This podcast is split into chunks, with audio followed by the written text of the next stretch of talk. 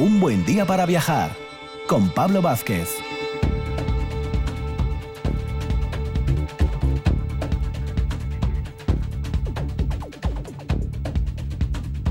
Muy buenos días, Asturias. 8 de la mañana, sábado 28 de noviembre. cerramos ya prácticamente el mes de, de noviembre en esta situación pues tan especial que nos toca vivir en estos, en estos tiempos, ¿no? Pero bueno, aquí en RPA, en un buen día para viajar, seguimos viajando virtualmente a muchos lugares, dentro y fuera de Asturias. Bueno, siempre comento a modo de sumario que hoy tenemos dos horas de viajes, pero muy muy intensas, no os lo podéis perder. Aparte de las recomendaciones literarias viajeras, de la sección de esos paseos por el Bellas Artes y de nuestro amigo Francisco que nos lleva a esos lugares del patrimonio de la humanidad relacionados con el reino de Asturias, vamos a hablar de ese sector tan castigado por esta, por esta crisis, por esta pandemia, el sector del transporte, de viajeros, de las agencias, eh, con la empresa Cabranes, empresa de autobuses. También nos vamos a acercar al parador de Cangas de Onís, donde se mezcla historia y también esa situación que, estamos, que estamos viviendo y comentaba ya. Y vamos a cerrar en la zona de Villaviciosa hablando de la sidra El Gaitero, que también tiene una historia por detrás muy, muy interesante. Sin más dilación, dos horas de viajes aquí en RPA en un buen día para viajar.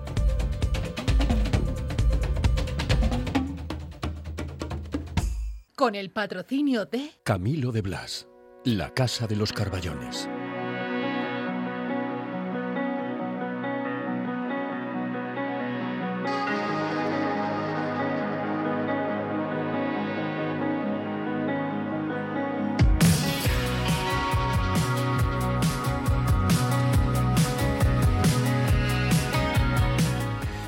Iniciar nuestro recorrido matinal y viajero, vamos a tener esa sección de recomendaciones literarias relacionadas con el mundo del viaje. Y hablando de esto, y antes de presentar a nuestro amigo Rafa Testón, decía Jack Kerouac que independientemente de cómo se viaje, de los atajos que se tomen, del cumplimiento o no de las expectativas, uno siempre acaba aprendiendo algo.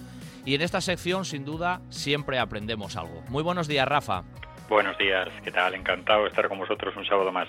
Y lo, mismo, lo mismo te digo, un lujo para, para, nosotros. Además, siempre nos traes, bueno, un par de recomendaciones literarias, guion viajeras, y que en este caso, de nuevo, seguro, nos vas a volver a sorprender, porque ya previamente tú y yo lo comentamos, y sin duda seguro que los oyentes les va a gustar un poco por dónde van esos tiros viajeros en en el día de hoy. Pues sí, porque bueno, siempre buscamos.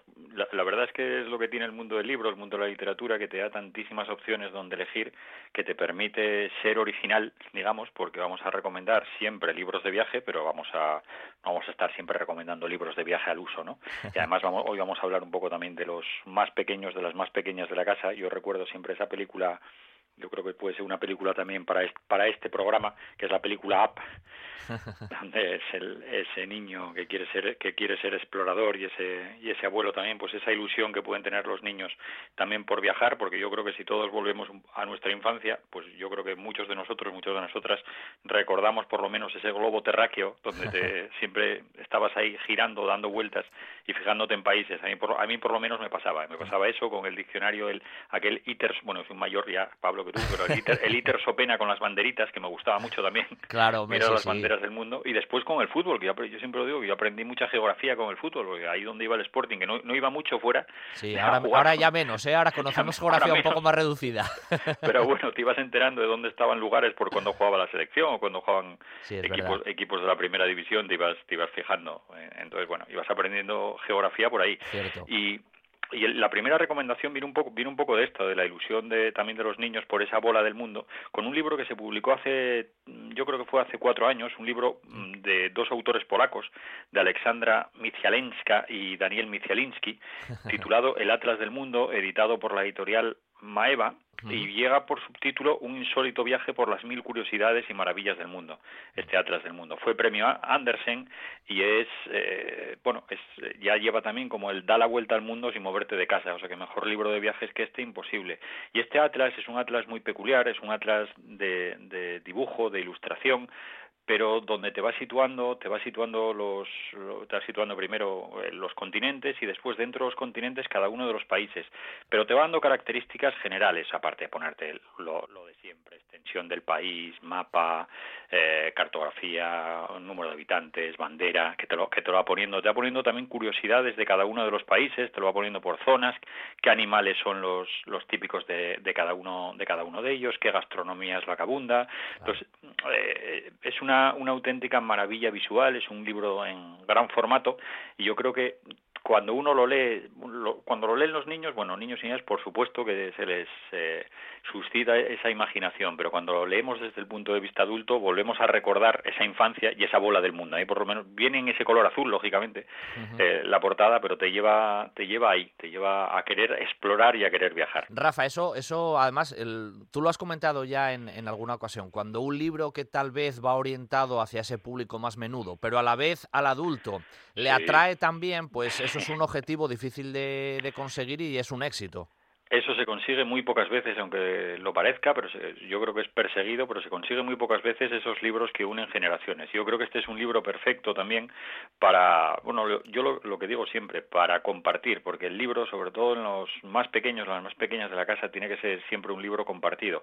Nada les gusta más a, a los pequeños que algo que a ellos les atrae vean que a sus padres, madres o las personas que estén con ellos en ese momento se lo estén pasando bien también, porque eso eso para ellos es eh, fascinante. Pensar que lo que a ellos les apasiona, les apasiona también a los adultos que tienen cerca, esa es una esa es una sensación irrepetible. y este libro es, es para compartirlo, es para viajar con ellos, para sentarse al lado, lógicamente ellos después tendrán su visión y lo mirarán solos y a su aire, pero es para estar descubriendo continuamente. Bueno, vi además que, que vienen prácticamente 4.000 miniaturas, bueno, que vienen un montón de, bueno, que viene maravillosamente, en este caso, ilustrado, ¿no? Que también tiene ese, encanto visual.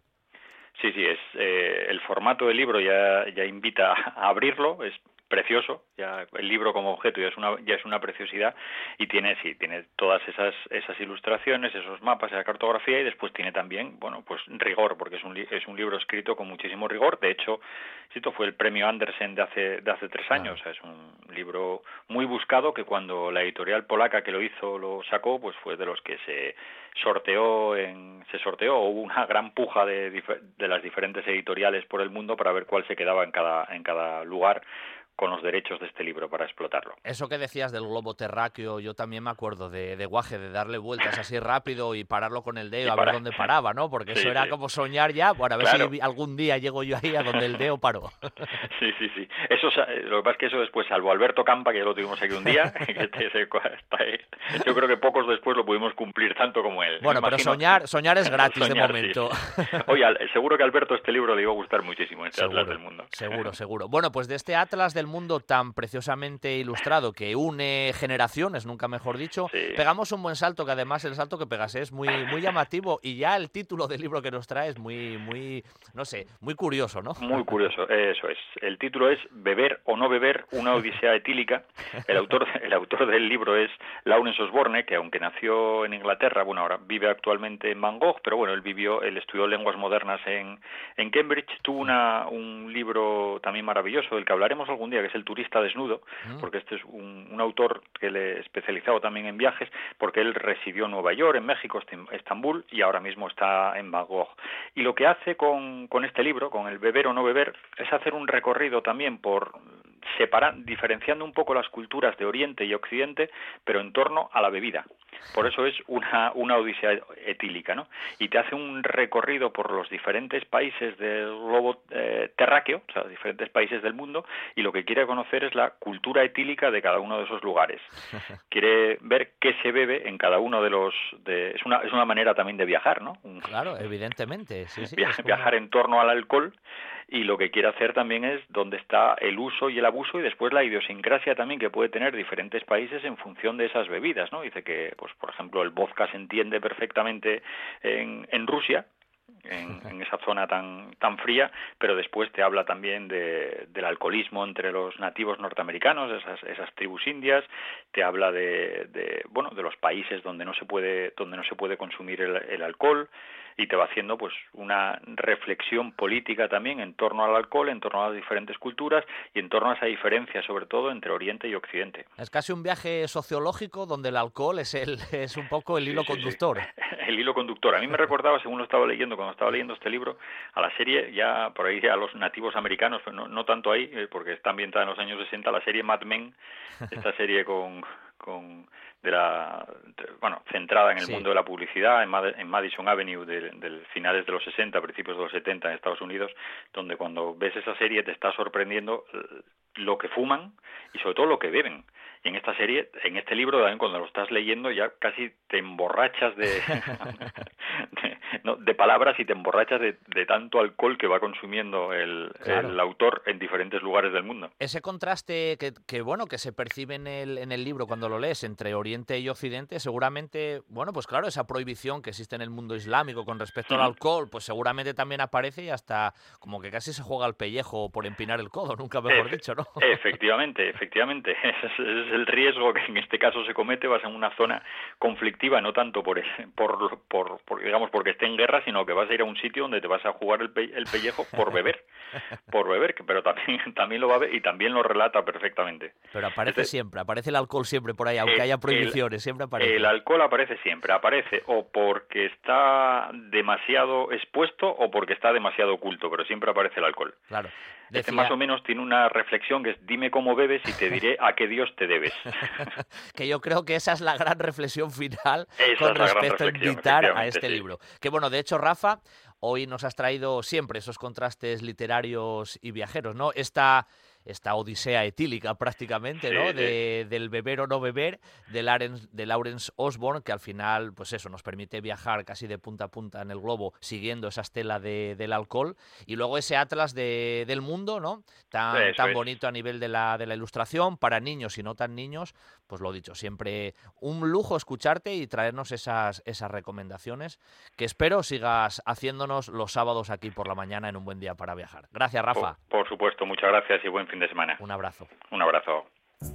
Camilo de Blas, la leyenda repostera de Oviedo, nace en 1914. Diez años más tarde, y por encargo del alcalde, crea el dulce más representativo de la ciudad, el Carballón, una obra que se convierte en emblema de Vetusta.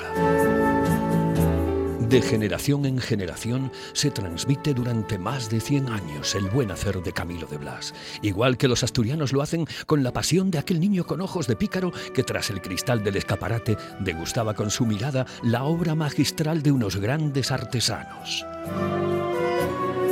En Jovellano 7 y Santa Susana 8 de Oviedo, Camilo de Blas. Ahora también en Covadonga 24 de Gijón, Camilo de Blas la Casa de los Carballones.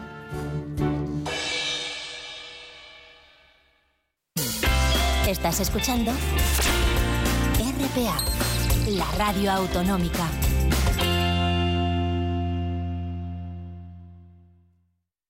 Los caserinos en Villaviciosa.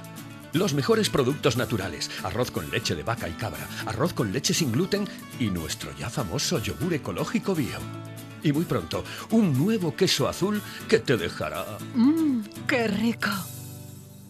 Reserva tu visita guiada a nuestra ganadería en loscaserinos.com. Los Caserinos. Que te guste. Ye natural. En toda Asturias. En toda Asturias. RPA. RPA. Esta es tu radio.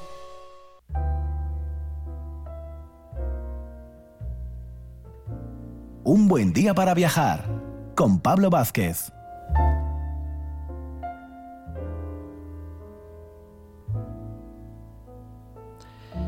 Y desde Gijón, de las recomendaciones literarias guion viajeras, pasamos a las recomendaciones, bueno, pues podemos decir también casi viajeras, pero guion pictóricas. Y en este caso nos vamos a dar un paseín, como solemos hacer estas mañanas de, de sábado, por las salas del Bellas Artes de Oviedo, el Bellas Artes de, Asturias. y nuestra guía allí siempre es nuestra historiadora del arte particular y privada, que no es otra que Sara Moro. Buenos días, Sara. Buenos días, Pablo.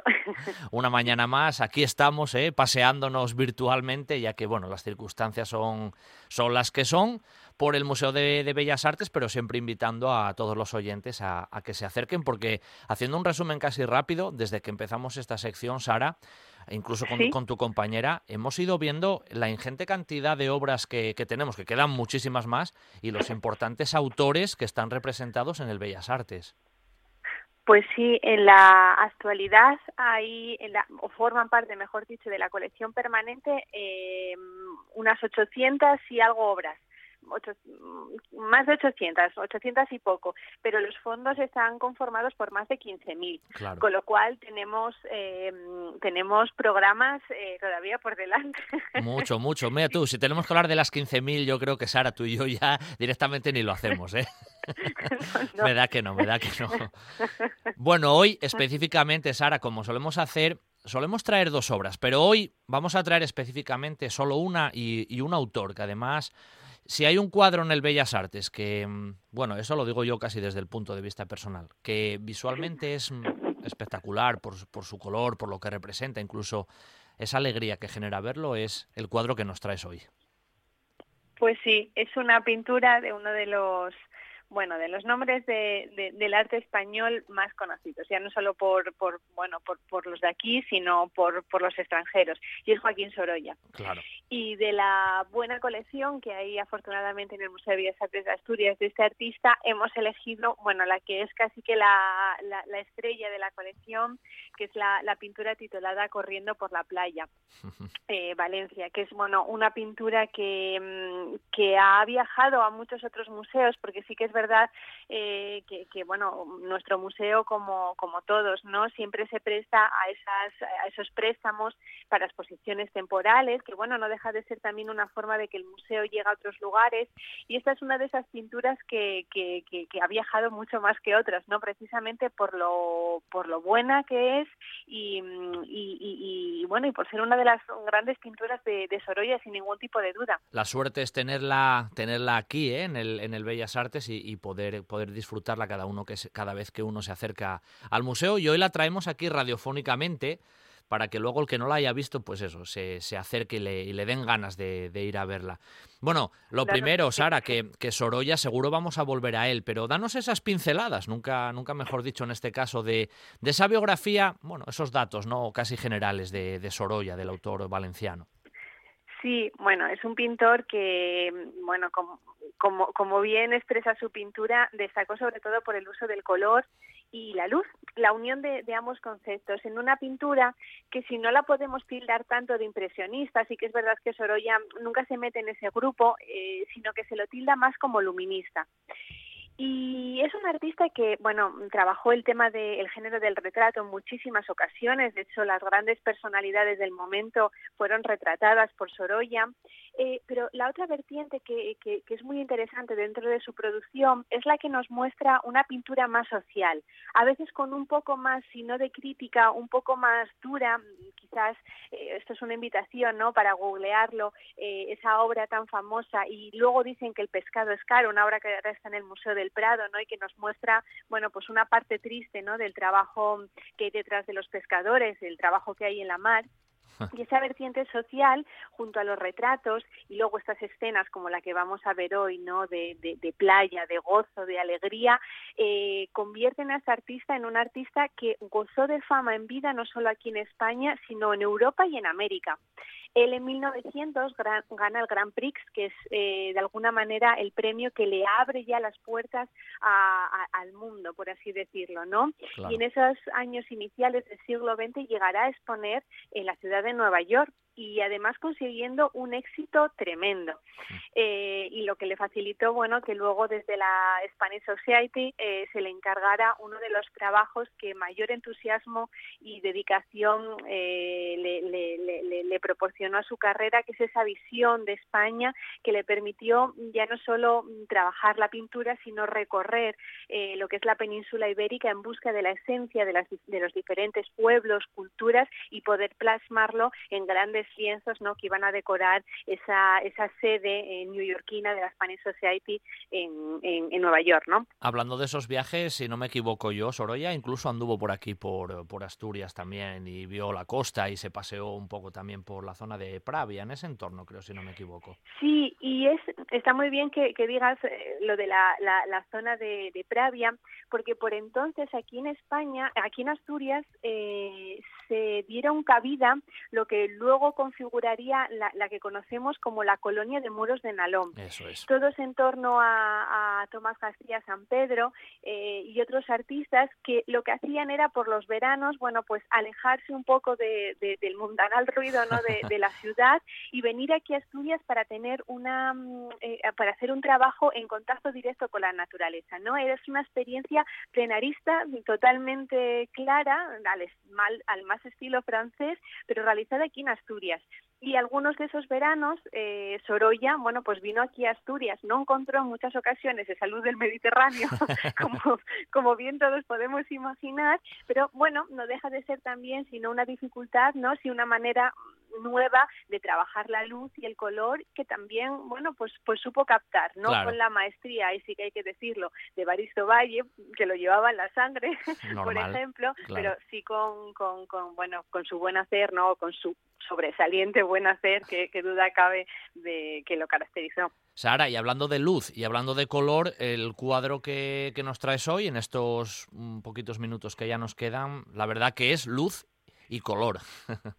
Sí, sin ningún tipo de duda, pero es también movimiento, es también dinamismo, es también, eh, no lo sé, es una de esas pinturas que, que te sientan bien, porque no te, no lo sé, es como una pintura muy grácil en la que ves la maestría del artista, evidentemente, pero también la imagen elegida con esa fugacidad eh, nos recuerda, no lo sé, al cine, a la, a la fotografía, es eh, una pintura de, de, de, una frescura tremenda eh, siempre los niños, ¿no? Y más en estos momentos de ocio, eh, no sé, es como un bálsamo también para el espíritu, ¿no? Que te calman y más en estos tiempos tan difíciles que nos están tocando vivir. Es una manera también de viajar, ¿no? A través de un cuadro y, y, Sorolla tiene además esa capacidad de hacernos sentir incluso lo que los personajes están sintiendo. Quiero decir, sentimos eh, el, aire, ¿no? O el viento que está moviendo los vestidos de las niñas, pero hay, por ejemplo, una figura al fondo de un niño que se está tapando la cara porque precisamente el sol le está molestando. Entonces, esos pequeños detalles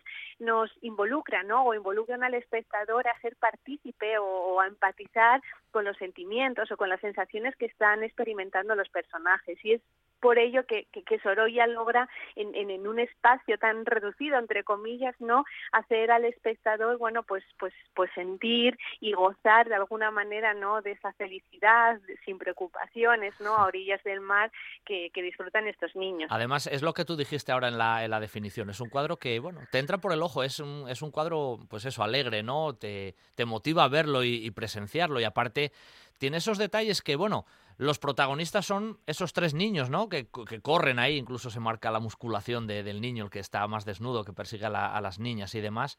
Que como cortó el horizonte, como que todavía da la sensación de que son más protagonistas aún en el cuadro, en la propia carrera. Sí, Efectivamente, y, es un cuadro que además en directo, al ser unas proporciones eh, grandes, parece que, que, todavía eh, adquieren, o todavía, parece no, realmente adquieren aún más monumentalidad, ¿no? Y bueno, sí que es verdad que, que, cogen ese protagonismo y, tienen ese telón de fondo con, con el mar, ¿no? Un mar además trabajado de una manera muy bonita, con unas pinceladas en algunas ocasiones más largas, en otras más cortitas y nerviosas, eh, un mar que lejos de ser totalmente azul está plagado de otros colores, ¿no? Blancos, morados, verdes, incluso marrones, y con ese juego de los colores, pues el, eh, Sorolla consigue crear esos movimientos, ¿no? Y hacer que el mar, aunque quieto, ¿no? En esa bidimensionalidad del cuadro realmente se está, bueno, pues, pues, pues, pues moviendo, ¿no? Como si lo estuviéramos viendo en, directo. Es que Sara es una imagen que él, pintó a principios del siglo XX, en, en 1908, si no me equivoco, bueno, en ese entorno, pero que bueno, podríamos llevarlo a nuestro tiempo actual. Es como una imagen atemporal, ¿no? Que, no, que nos, nos resulta cercana. Sí, sí, realmente, realmente es así y efectivamente es una pintura realizada en 1908 y por lo tanto es un momento ya de, de, madurez para el, para el artista, ¿no? Había comentado, bueno, este premio que gana, que gana en 1900 y este tipo de pinturas eh, son las que Sorolla realizaba, bueno, pues como en este caso, ¿no? Cuando iba, por ejemplo, con su familia de vacaciones, en esta ocasión a, Valencia, ¿no? Y por lo tanto son pinturas que él hace, eh, y nunca mejor dicho, por amor al arte. No es un encargo, no es un retrato que tenga que hacer para alguien y, gustar también al, promotor, ¿no? A la persona que lo encarga, sino que son esos momentos de, de descanso para él que aún así tiene entre manos los pinceles, como no podía ser de otra manera, afortunadamente para nosotros y que nos dejan estas eh, eh, imágenes en las que el artista también vuelca un poco no eh, pues lo placentero y, bonito ¿no? de, su oficio. Además, em, yo siempre digo que me parece que pintar el mar y, reflejarlo como Sorolla lo refleja es muy, es muy difícil, ¿no? Porque, porque es lo que tú dices, parece una, una fotografía prácticamente y aparte es muy bonito también el reflejo del vestido de la niña en ese agua que queda ahí en, cuando bajan después de las olas. No, la verdad que es un, cuadro espectacular, pero como el tiempo ya se nos va, se nos va echando encima, Sara, eh, nada, quería agradecerte como siempre, una vez más que nos hayas traído, en este caso, esta obra de, Sorolla, pero como decíamos antes, a Sorolla seguro vamos a volver, porque la producción de Sorolla en el Museo de Bellas Artes, la verdad que es, que es muy interesante. Así que, como siempre, muchas gracias, Sara. Muchas gracias a vosotros, Pablo, y un abrazo. Hasta la próxima. Hasta pronto. En la finca Villa María, en Cangas de Onís, Villa María Restaurante, una casa de indianos preparada para el disfrute de todos. Todos los días, terraza, carta y picoteo, cócteles, salones especializados y adaptados para todo tipo de eventos. Y para disfrutar con los cinco sentidos, nuestra terraza jardinada a orillas del Güeña. Hay muchos restaurantes, pero pocos son inolvidables. Villa María Restaurante, en Cangas de Onís, un lujo al alcance de todos. Ahora en RPA puedes rebobinar cuando quieras. rebobinar cuando quieras. Accede a www.rtpa.es y disfruta del servicio a la carta de RPA. Toda nuestra programación donde quieras y cuando quieras. Buenos días Asturias, comenzamos jornada de martes. RPA, la radio autonómica. La radio autonómica. Sidrería Parrilla La Carballera de Granda. La calidad, la atención y el servicio de siempre con la seguridad que solo un equipo de profesionales como el de La Carballera puede darte. Cocina para todos los paladares. Amplios salones. Terraza con atención personalizada. No es un mito. Es La Carballera de Granda. La calidad de siempre con la seguridad de hoy. Para sentirte tan seguro como en casa. Sidrería Parrilla La Carballera de Granda. Un buen día para viajar con Pablo Vázquez en RPA. ¿Patrocinan esta sección? El 15, en Avenida de Roces 1111. El 15, tu momento del día para disfrutar con toda confianza.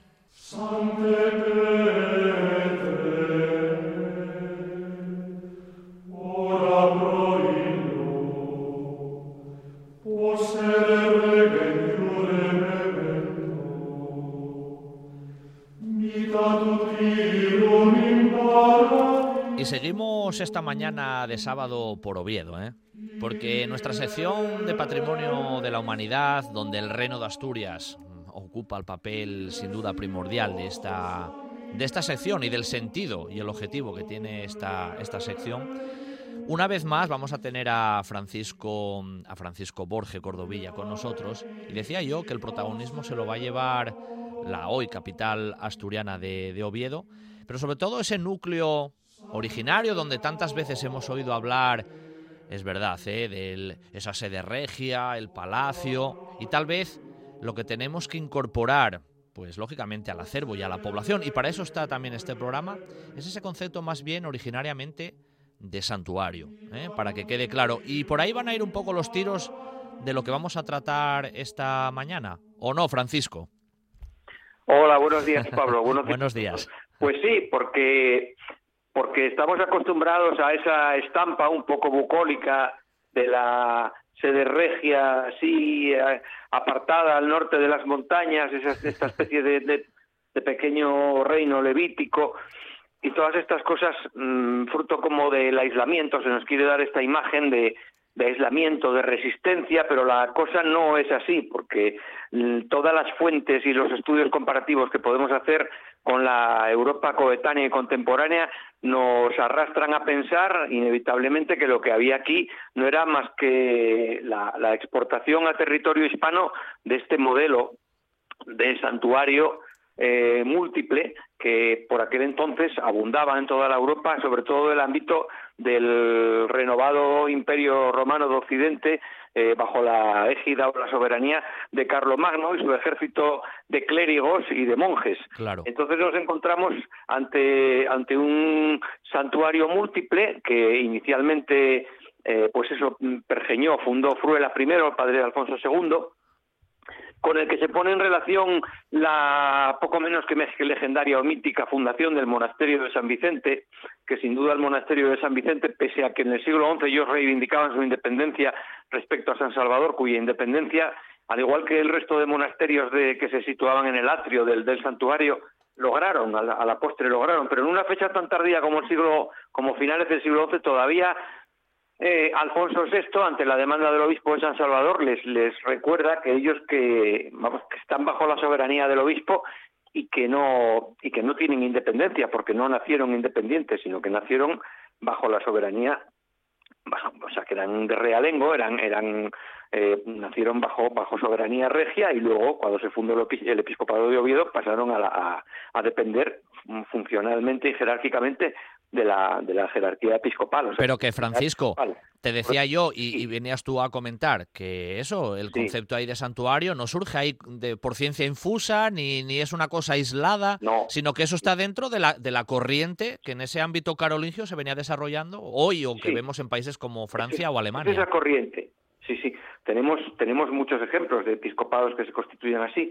Un, y los más cercanos a la, a la sede, a la sede obetense son el de Metz, hasta el punto de que en el obituario primitivo de, de San Salvador de Oviedo, eh, estudiado hace tiempo, Sí. eh, con objeto de un investigador, una tesis doctoral muy importante, eh, mm, eh, una de está, figura como anexo en este obituario el- la, la orden de San Crodegando de Metz, que fue uno de los obispos eh, de Metz de, de- época carolingia y que está y que está y que este ordo eh, probablemente fuera el que rigiese porque no tendría sentido sino que apareciera en, en un en un códice ya un poco tardío eh, pues copiado era el que regía la vida la vida eh, secular del, del clero de del clero de Oviedo del clero episcopal probablemente Oye, esa referencia que hay, Sí. incluso mm, casi digo yo, legendaria a esos personajes de Máximo y Fromestano, ¿no? Que incluso tenemos Sí, ahí las calles de Oviedo y la placa allí cerca de,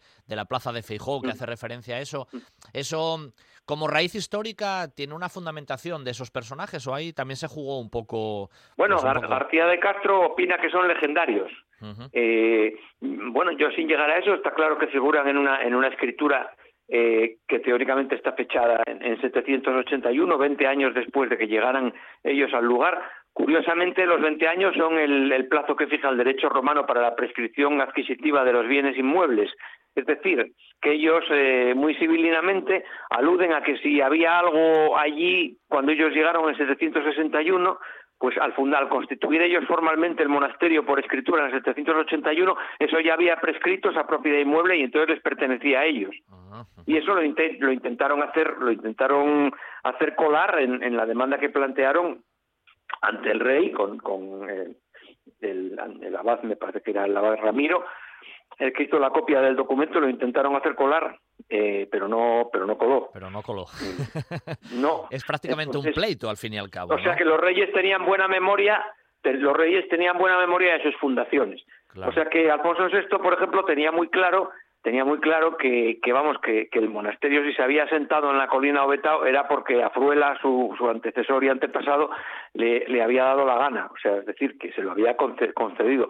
Era una presura, pero claro, la, la presura, había una autoridad sobre, sobre el territorio obetense que, bueno, no sabemos en razón de qué, pero era, era un dominio regio el territorio obetense. Entonces, se les deja establecerse ahí. Claro, claro. Hoy, De hecho, en 812 después Alfonso II dona la colina entera con todos los templos que hay dentro.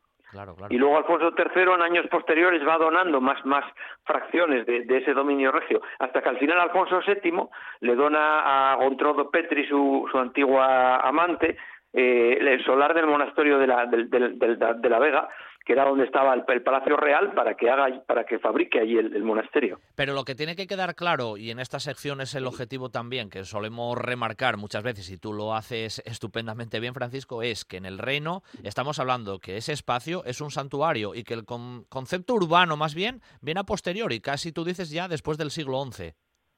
Bueno, esto mm, no lo digo yo, sino que con que constatado documentalmente de una manera ya mucho más formal y solemne que lo que yo había hecho hasta entonces, que yo me dediqué a definir los templos del santuario y a definir jurídicamente, pues eso, mm, en qué consistía esto, eh, fueron García de Castro y Sergio Ríos en su artículo famoso y polémico sobre el origen de Oviedo, es que los primeros documentos de compraventa de, casas, de casas civiles en Oviedo, dentro de lo que es el recinto de Oviedo, que ya no es el recinto episcopal, sino que es fuera de ese recinto episcopal, o sea, en la zona donde estaría el Palacio de Alfonso III, eh, eso sería el ámbito urbano primitivo, o sea, que rodeaba, digamos, el, santuario, y entonces los primeros documentos de compraventa de casas entre laicos no datan más, más acá de, finales del siglo XI, es decir, eh, que no podemos hablar de una ciudad en Oviedo antes de finales del siglo XI. De hecho, la confirmación del fuero no la tenemos por Alfonso VII hasta mediados del siglo XII. Y si hubo un fuero primitivo otorgado por Alfonso VI, como, como se afirma, pues no disponemos de, la copia. Dentro de ese santuario, mm, ya hemos tratado en esta sección mm, alguna, alguna cuestión, ¿no? Incluso con el tema de, las murallas y demás. un poco secundarios. Eso es. Pero hoy nos traes. Dependientes a otros. Nos traes algo mm, tal vez más específico y que tal vez seguramente nos alarguemos y nos dé para otro, para otro programa, seguramente. Sí, seguramente, seguramente, porque claro, porque, a ver, el tema tiene mucha enjundia. El, contexto, eh, digamos, un poco funcional de esto es la llamada catedral doble. La catedral doble, bueno, tiene que haber una sede episcopal y se caracteriza por la multiplicidad de templos. Normalmente son dos templos, uno dedicado a las fiestas, a la celebración de las fiestas mayores, o sea, la liturgia del ciclo pascual, la, Navidad, la Epifanía, Pentecostés, fundamentalmente el, núcleo, el núcleo eh, digamos, litúrgico mayor es la Pascua. Entonces, el templo mayor se dedica a la Pascua. En este caso, el templo mayor sería San Salvador de Oviedo. Esa sería la advocación San Salvador y los doce apóstoles, que es la misma advocación, por cierto, que tienen otras grandes catedrales contemporáneas, sin ir más lejos, bueno, como la de Roma, que es que lo que hoy se conoce como San Juan de Letrán, en realidad era San Salvador de Letrán. Claro. Bueno, pues luego hay otro templo secundario que es el templo que llaman episcopal o sacramental, dedicado a la liturgia diaria de ordinario, o sea que no es ya la festiva, sino que es la ordinaria, es sobre el que recae, digamos, el peso de la, de la actividad diocesana y de la actividad sacramental. Y ese, en este caso, sería eh, el edificio que veníamos a tratar hoy, que es el de Santa María, conocida, conocida generalmente como Santa María del Rey Castro y caracterizada como Panteón Real, pero que no nació como Panteón Real en la idea originaria de su fundador, puesto que las crónicas son muy claras en ese aspecto, como, como veremos a continuación. Ese es un punto importante, ¿eh, Francisco. sí, dime. Que es un punto importante ese que, que, tú acabas de mencionar así de pasada, que normalmente tenemos el concepto siempre, el panteón, el panteón de Santa María, pero que en realidad en origen no era tal panteón, eso se incorporó después. No, se incorporó, se incorporó dentro de la vida, hay que suponer, del mismo Alfonso II, porque lo dice, lo señala la crónica, la versión a Sebastianum, que es la versión culta de la crónica de Alfonso III, señala que Alfonso II astruxit a Eden, es decir, que añadió una habitación, añadió una habitación lo que hizo fue arquitectónicamente, aunque esto habría que constatarlo arqueológicamente de nuevo, porque tenemos unas excavaciones que fueron muy limitadas de Aurelio de Llano, que yo creo que excavó, digamos, la mitad oriental del panteón, el panteón lo excavó entero, pero digamos que la mitad occidental, donde esto entroncaba con el testero de del, edificio, de la iglesia de Santa María, pues no lo, no lo excavó. Y es que yo tengo la hipótesis, y, y así aparece más o menos reflejado en Mirabilia, aunque es susceptible de revisión, yo tengo la hipótesis de que Santa María del Naranco, o sea, del Rey Castro, perdón, tenía una, un aspecto muy similar al de San Miguel de Lillo, es decir, de niño tenía una un, un, pórtico imbuido en el cuerpo del edificio de dos pisos, como Priesca, por ejemplo, o como el mismo Niño, o como Valdedios, y luego tenía pórticos laterales que servían para, eh, para contener las escaleras de acceso a la tribuna, porque yo pienso que debería, que tenía probablemente una tribuna superior, Santa María. ¿Qué se hizo con ese pórtico? Pues se dividió en dos. Mm. Se dividió en dos y en la parte oriental de ese pórtico se construyó un muro, se cegó por tanto la entrada del imafronte de la iglesia y en la parte oriental de, ese, pórtico cegado se, se, separó también de la nave de la iglesia y ahí se construyó una pequeña habitación que era la que contenía las tumbas. Y quedó la función de pórtico, que no permitía entrar a la iglesia, pero sí era un pórtico, quedó eh, por la parte oeste, es decir, que quedó un pórtico que servía como refugio, pero que no servía para, quedaba al, al muro del Panteón, tenía a su oriente el muro del Panteón, pero no servía para acceder a la iglesia, estaba cegado. Eh. Y se mantuvieron los accesos laterales de las escaleras eh, y sobre y sobre la y sobre la sobre el techo, o sea, sobre el techo del Panteón Real se construyó o se aprovechó la tribuna anterior o se construyó una nueva tribuna. Claro, sin una buena arqueología y bueno y, y teniendo en cuenta que, que no podemos hacer arqueología muraria porque el edificio se ha perdido totalmente porque pues a principios del siglo XVIII al arzobispo Reluz se le ocurrió que tenía que hacer ahí una capilla barroca que es muy suntuosa y que además repite las dimensiones del edificio prerrománico, como también tendremos ocasión de ver, pero que claro, pero que nos ha privado de un, de un, de un probable de una probable joya del prerrománico como sería este gran edificio de Santa María. Tenemos que pensar que tenía unos 100 pies de, de largo por 50 de ancho, según constata Morales en su tiempo, eh, que, que, tenía 50 pies de alzado también, que lo repite en el cimborrio de la actual capilla del Rey Castro, repite justamente ese alzado.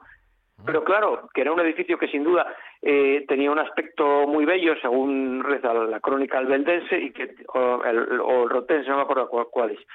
Me parece que es la versión rotense de la crónica Alfonso III, y que tenía, que además que era de, de fuerte, o sea, que transmitía un aspecto de fortaleza el edificio, lo cual nos invita a pensar en que los muros estaban articulados con muchos contrafuertes, probablemente, con muchos estribos. Te iba a decir yo, Francisco. De, solidez. Reluz, reluz, ¿por qué, por qué mm, derribó todo y construyó nuevo? ¿Porque estaban muy malas condiciones o simplemente por, por imponerse y dejar su recuerdo ahí? Eso es lo que aducen las actas, las actas eh, oficiales, ¿no? Capitulares de San Salvador, que el edificio estaba en muy malas condiciones. Se había vuelto a pavimentar en el siglo XVII que eso fue algo que encontré yo en el archivo, me parece que lo que consta en alguna de mis monografías sobre el templo, eh, pero vamos, el edificio en general estaba en muy malas condiciones, amenazaba ruina, y entonces, como les debía parecer además de aspecto muy pobre, porque en plena eclosión del barroco y del neoclasicismo de, de ya de principios del siglo del siglo XVIII en Asturias, pues les debía parecer aquella fábrica tan austera, con aquellos pilares, con aquellas molduras tan sencillas y, y además si había humedades y estaba muy deteriorado, les debía parecer, vamos, digno de derribo, y de hecho fue lo que hicieron, derribarlo. Es que de hecho hoy cuando, cuando entras en, la, en lo que es la capilla barroca, que bueno, que hoy pervive, incluso el panteón, no digo yo que esté desvirtuado, pero, pero está ahí como casi a oscuras, está en una esquinita ahí, la verdad que no, no, no luce tanto, no, la verdad que no, en eso no estuvo muy acertado. El, el, panteón el Panteón lo desplazaron. Eh, sobre esto tiene una buena monografía el profesor de la Universidad de Oviedo, Vidal de la Madrid. El Panteón en principio no estaba pensado cambiarlo de sitio, pero sin embargo después al final optaron por hacer una puerta en el Lima Fronte, una portada, y, decidieron, pues eso, eh, moverlo a la esquina a la esquina noroccidental del edificio y así quedó. Pero claro, mmm, no es lo mismo, cambiaron de sitio para hacerle una puerta en el edificio a la nueva capilla, eh, o sea, en el Fronte a la nueva capilla, y quedó muy desvirtuado, sí. Aunque nos metamos luego en cuestiones más, más, puramente constructivas, que tú ya has dado alguna, bueno, alguna referencia, te iba a preguntar también, que lo, tú y yo lo hablamos así sí. en Petit Comité. Hasta ahora, a lo mejor hemos ido tratando ejemplos como Nora o Santa Cristina de Elena, eh, mm. etcétera, Vendones, etcétera, etcétera. ¿no? Hay muchas diferencias arquitectónicamente hablando entre esas construcciones exentas que vemos en esas, bueno, en esos lugares, ¿no? Al margen de, de Oviedo, con lo que había construido dentro del santuario, o se sigue una línea más o menos regular a nivel constructivo, Francisco. A ver, no, a nivel constructivo eh, la, la, línea sí es la misma, porque los, los talleres son los mismos y, y, el mundo constructivo es el mismo.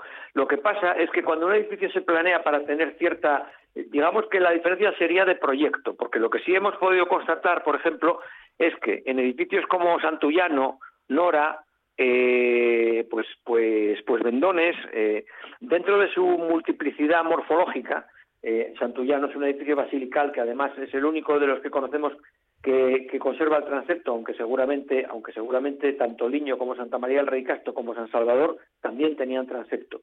Incluso puede que San Tirso tuviera también un transepto tripartito, como Pravia. Pero digamos que a nivel monumental es el único que conserva transepto. Pravia es muy incalificable porque yo ya ves la, la opinión que transmití el otro día de que está construido eh, aprovechando, reaprovechando una construcción anterior que hubo que compartimentar. Y entonces no les dio para muchos para muchos, digamos, lujos de proyecto. Pero Santullano, por ejemplo, es un edificio complejo. Está, está su planta, eh, digamos, eh, mm, eh, diseñada siguiendo lo que se llama la división euclidia de los segmentos y luego en el, en el santuario se aplica la proporción áurea. También utilizando la, la, la, proporción en función de la diagonal del cuadrado están previstos tanto están proyectados tanto vendones como, como nora eh, pese a la diversidad eh, tipológica que tienen, ¿no? que Vendones pues no tiene naves, es una iglesia de planta central, y Nora eh, es una, un edificio basilical de proporciones cortas. Luego, utilizando la proporción áurea también está, está proyectado Lena o también Priesca. Entonces, son edificios que, pese a la multiplicidad tipológica en planta, sí que muestran, sí que muestran un, una unidad en cuanto a los recursos utilizados geométricos para su diseño y es que son muy son muy sobresalientes, o sea, se busca se busca una armonía que solo te puede dar el hecho de que estén exentos. Sin embargo, en Oviedo nos encontramos ante un conjunto compacto de edificios. Es decir, eh, eh, hay que pensar que Santa María, que era de esbeltas proporciones, porque 50 pies de altura son, son muchos pies y, y gran parte de ellos las dos terceras partes estaban ocupadas por las naves laterales. ¿Por qué? Porque tenía edificios exentes, o sea, tenía edificios que arrimaban a esas naves laterales por dos lados. Hay que pensar que su esquina nororiental era un muro medianero con, con las dependencias monásticas para hombres, o sea, lo que después se conoció como monasterio de San Vicente, ¿Sí? o para mujeres, el monasterio femenino de San Juan Bautista. Claro. Es decir, que arrimaban a la iglesia por dos partes dos claustros, dos patios. Uno de ellos todavía se conserva, que es el de, el de San Pelazo, el de San Pelayo, sí, actual, San Juan Bautista. Entonces, claro, ¿qué pasa? Pues que esos edificios eh, si los proyectas con la proporción áurea o utilizando un montón de, de, recursos geométricos elaborados, te da igual, porque es que no van a lucir. Entonces, simplemente, eh, por lo menos el caso que conocemos de Rey Castro, que conocemos perfectamente la planta, es un doble cuadrado. Es decir, que eh, tipológicamente el proyecto es mucho más simple que los otros templos que hemos venido viendo. No sé si se entiende lo sí, que quiero sí, decir. claro, claro, sí. No, no es lo mismo al final un espacio exento que construir en un entorno donde, bueno, eso, casi tú dices pared con pared hay otras edificaciones. Sí, sí, es un realmente. Complejo, es un complejo de edificios todos todos unidos. Oye, hablando de eso, precisamente, Francisco, sí. hablando de esa de esa cuestión de casi pared con pared, la arqueología en los últimos años, bueno, en los últimos años o ya en el siglo XX ha ido descubriendo bien o incluso todavía queda algún sí. vestigio tipo en el claustro que tú mencionabas ahora ahí del actual San Pelayo que nos permita conocer sí. bien las plantas de estos edificios anteriores. Bueno, bien, bien, perfectamente no, pero sí se intuye que lo que, por ejemplo, que la descripción que dio Tirso de Avilés cuando visitó el, derruido monasterio de San Vicente, porque ya se habían trasladado a, oriente del mismo, al edificio nuevo que hoy conocemos, que ocupa el Museo Arqueológico eh, Provincial de Asturias, pero que le falta, le falta donde se edificó esa casa de correos que se edificó en la segunda mitad del siglo XX, pues todo eso se perdió, que era donde estaba, pues estaba la entrada al monasterio nuevo, estaba el refectorio, había una serie de dependencias ahí que se perdieron, pero el monasterio antiguo estaba al oriente de eso y, y sí que conservamos hitos, el pozo, el pozo que hoy en día está en el muro oriental del claustro actual de San Vicente, ¿Sí? pues en el claustro del antiguo San Vicente estaba en el muro occidental, es decir, el pozo no cambió de sitio, pero el claustro sí. Ah. Entonces el claustro antiguo de San Vicente estaba bajo la actual sacristía de la catedral. Y, eso se sabe en grosso modo por la tesis de este hombre, de Vicente José González García, que falleció no hace mucho. Pues se sabe en grosso modo porque él no hizo más que unas exploraciones muy parciales, porque nunca se acometió una eh, excavación sistemática, pese a que hubo intentos, el profesor de la Universidad de Oviedo, Elías Carrocera, presentó un proyecto que le fue, bueno, porque Gabino de Lorenzo, en su día, en su, bajo su mandato, pretendía que todo aquello quedara visitable y se excavase, pero bueno, pues la Iglesia no le pareció adecuado Sí, sí. Y entonces al final no se hizo. Pero grosso modo se conoce. Y era un núcleo compacto, eso se sabe. No era nada parecido a estos monasterios rurales visigodos de pabellones dispersos y todo esto. No, no. Estamos ante un modelo compacto, pues como podía ser pues eso, el, conjunto de Metz, por ejemplo, u otras catedrales dobles del, ámbito carolingio. Habría comunicación incluso entre los mismos edificios, eh, digo, intercomunicación, ¿no? La había, la había, se sabe. Concretamente de Santa María del Rey Castro eh, había una puerta que salía a San Pelayo y desde el propio San Pelayo luego había otra puerta que salía a San Vicente, que después se cegó cuando estos dos monasterios se independizaron patrimonial y jurídicamente uno de otro y los dos de la catedral. Es, verdad, Francisco, que en la, en la rotación que tú tienes, en esas rotaciones exteriores que se ven muy bien en, en Mirabilia o Betensia, que te permite, bueno, pues viajar atrás en el tiempo, ahí en 3D prácticamente, es verdad que, que se parece bastante, incluso en constructivamente, a lo que veíamos ya contigo en dos episodios en El Liño, ¿no? En San Miguel de, de Liño. Tiene un parecido bastante, bastante llamativo. Sí, son iglesias parecidas. Liño tiene el, tiene la novedad de que del proyecto es abovedado completamente y entonces claro no se pudo acometer la iluminación del edificio, el claristorio no se pudo poner en la nave central, obviamente, puesto que la bóveda eh, no lo permitía, y entonces lo que se hizo fue colocar, colocar el claristorio en las naves laterales mediante bóvedas transversales, como el ejemplo que conservamos del, tramo conservado de la nave lateral, el niño. Aquí esto era todo cubierta de madera, entonces era mucho más sencillo de, claro, de, acometer. Eh, el edificio sí se parece en volumen, sobre todo porque tienen prácticamente el mismo alzado, aunque, aunque la aunque las dimensiones, en el caso de Santa María, son unos, ahora hablando de memoria, mm, por, ¿por cuánto? Por 20, cuánto es? Son, no, lo hice, lo hice mal. Bueno, da igual, son unos más o menos, no llegan a, 15 por 30 metros, pero casi. Y Liño es bastante más pequeño, es de 10 por 20 metros. Tenía un pequeño, un bueno, un pequeño, tenía un espacio así a modo de, de transepto también antes de, de lo que es la cabecera, ¿no? Sí, eh, sí, sí, sí, tenía, tenía, a ver, tenía un transepto eh, que no sobresalía en planta probablemente, eh, y en el cual, en el cual estaban las puertas, precisamente las puertas que comunicaban por el lado norte con, con, San Juan Bautista y por el lado sur con San Salvador. tenía un transepto no destacado en planta, pues muy parecido a lo que podríamos considerar el niño. Aunque como ya dijimos, el niño se confunde el transepto con, se confunde el transepto con, con, con cualquiera de los tramos de las naves laterales el niño, pues si fuéramos capaces de, articular adecuadamente la planta, eh, mm, tendríamos que constatar si el tramo correspondiente al transepto era más ancho, eh, o sea, más profundo que, que un tramo normal de las naves laterales o era de igual medida. La arqueología... Y también es que chocamos con el problema de la configuración primitiva de la tribuna del niño, etcétera. Sí, que te iba a decir. La solución está en excavar ese tramo, ese tramo primero del, del, pórtico, que ahora mismo no es, no es abierto, sino que tiene la puerta afuera. Ese macizo que hay ahí, ahí hay que hacer calicatas y llegar a nivel de cimentación y mirar a ver cómo se articulaba eh, eso antes de la inclusión del proyecto de la, de la tribuna, de la modificación en obra que ocasionó que se hiciera la tribuna en la configuración que hoy ya conocemos. He visto, he visto también en eso, en, Mirabilia, que tirando otra vez de la arqueología, Francisco, mm, se pervivió, ¿no? Hasta nuestros tiempos, alguna celosía que se conservaba de la propia edificación. También así un modillón de alero, ¿no? Que todavía, bueno, de, las fotografías. Se recuperó la construcción de, de, del obispo Reluz eh, y, vamos, el modillón de alero está prácticamente, no está in situ porque está reutilizado, pero se puede, se puede seguramente afirmar que perteneció a ese edificio. No así las celosías, las celosías estas que están, que están caladas con, con motivos vegetales, con aves, con rosetas, esas, esas celosías se sospecha que, proceden de, de de la zona de la catedral y concretamente de Santa María del Rey Casto.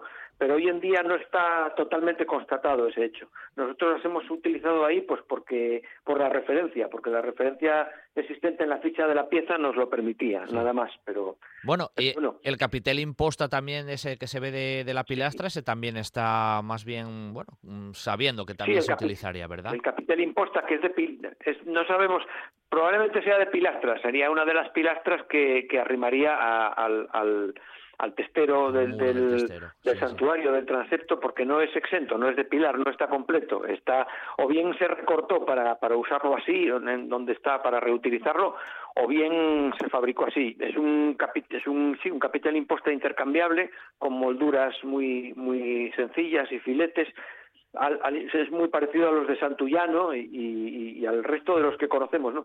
Lo único que este parece que, es, que está mucho más finamente tallado, es, más, la talla es más, más elegante. Yo creo que, personalmente opino que tiene como más pretensiones artísticas este que, que los de Santullano, bueno, para, los que conocemos. Para finalizar la, la, sección de hoy, que ya se nos echa el tiempo encima, Francisco, oye, al convertirse o, o, hacer esa referencia de, de Panteón, digamos que su valor se ensalzó aún más, ¿no? Por esa, ese concepto, ¿no? De estar enterrados allí los reyes y demás, porque como eso pervivió hasta la actualidad, la idea del panteón, como que siempre le dio ese carácter rimbombante, ¿no? Bueno, claro, no, no es que no es que perviviera, es que es que es que subsumió a la idea original del edificio. Claro.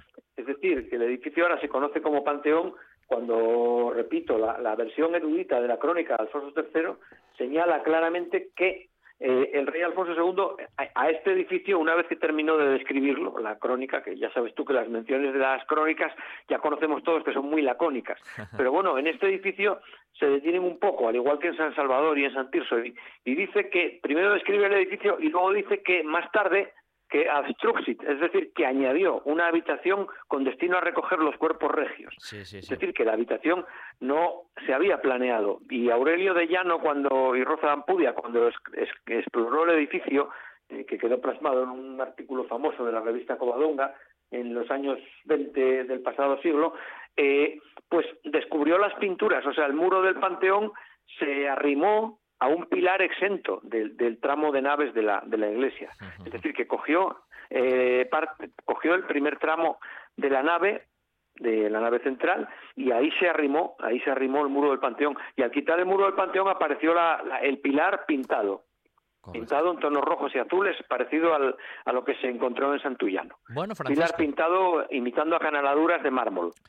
Eh, hoy hemos traído esa, ese carácter ¿no? de, santuario, de esa, de esa ciudad, de hoy capital de Asturias de, Oviedo, ese concepto de santuario, específicamente lo que es los orígenes de esa basílica de, de Santa María, Panteón y demás, yo creo que hemos hecho hincapié precisamente en esa cuestión de, de, santuario y darte las gracias una vez más, Francisco, por bueno, pues poner esas piedras ¿no? que estamos poniendo en el, en el programa para, bueno, para dejar constancia de, de esa historia, de esa arqueología y de lo mucho que todavía queda por hacer y por dar a conocer a todos nuestros, a todos nuestros oyentes. Así que muchas gracias y el sábado que viene seguimos un poco dentro de ese concepto de santuario, si, si lo ves bien, Francisco.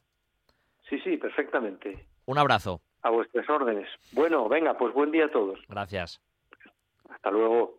Si tú estás conmigo, En el área residencial de Nuevo Roces, Café para el 15. Gran variedad de desayunos, menú del día, una amplia carta de cervezas y los fines de semana, el mejor ambiente de copas. Vive los mejores eventos deportivos con nuestras siete pantallas gigantes. Y por supuesto, con todas las medidas de seguridad para que solo te preocupes de disfrutar. Avenida de Roces 1111 en el área residencial. Te esperamos en el 15. Estás escuchando RPA, la radio autonómica.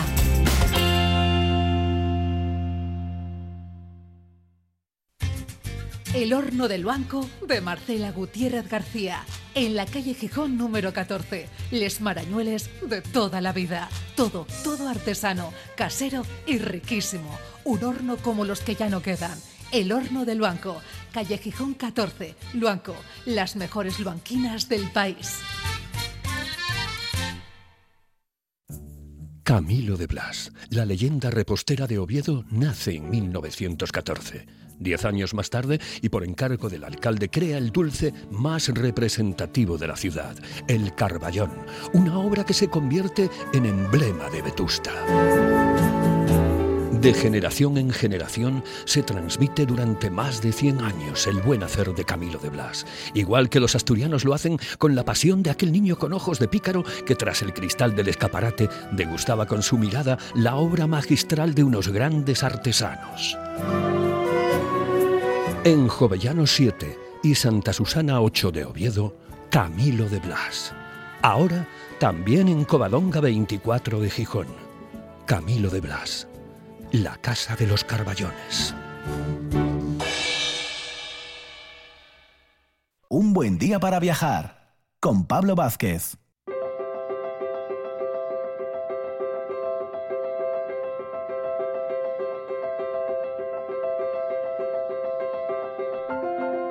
Un buen día para viajar con Pablo Vázquez en RPA.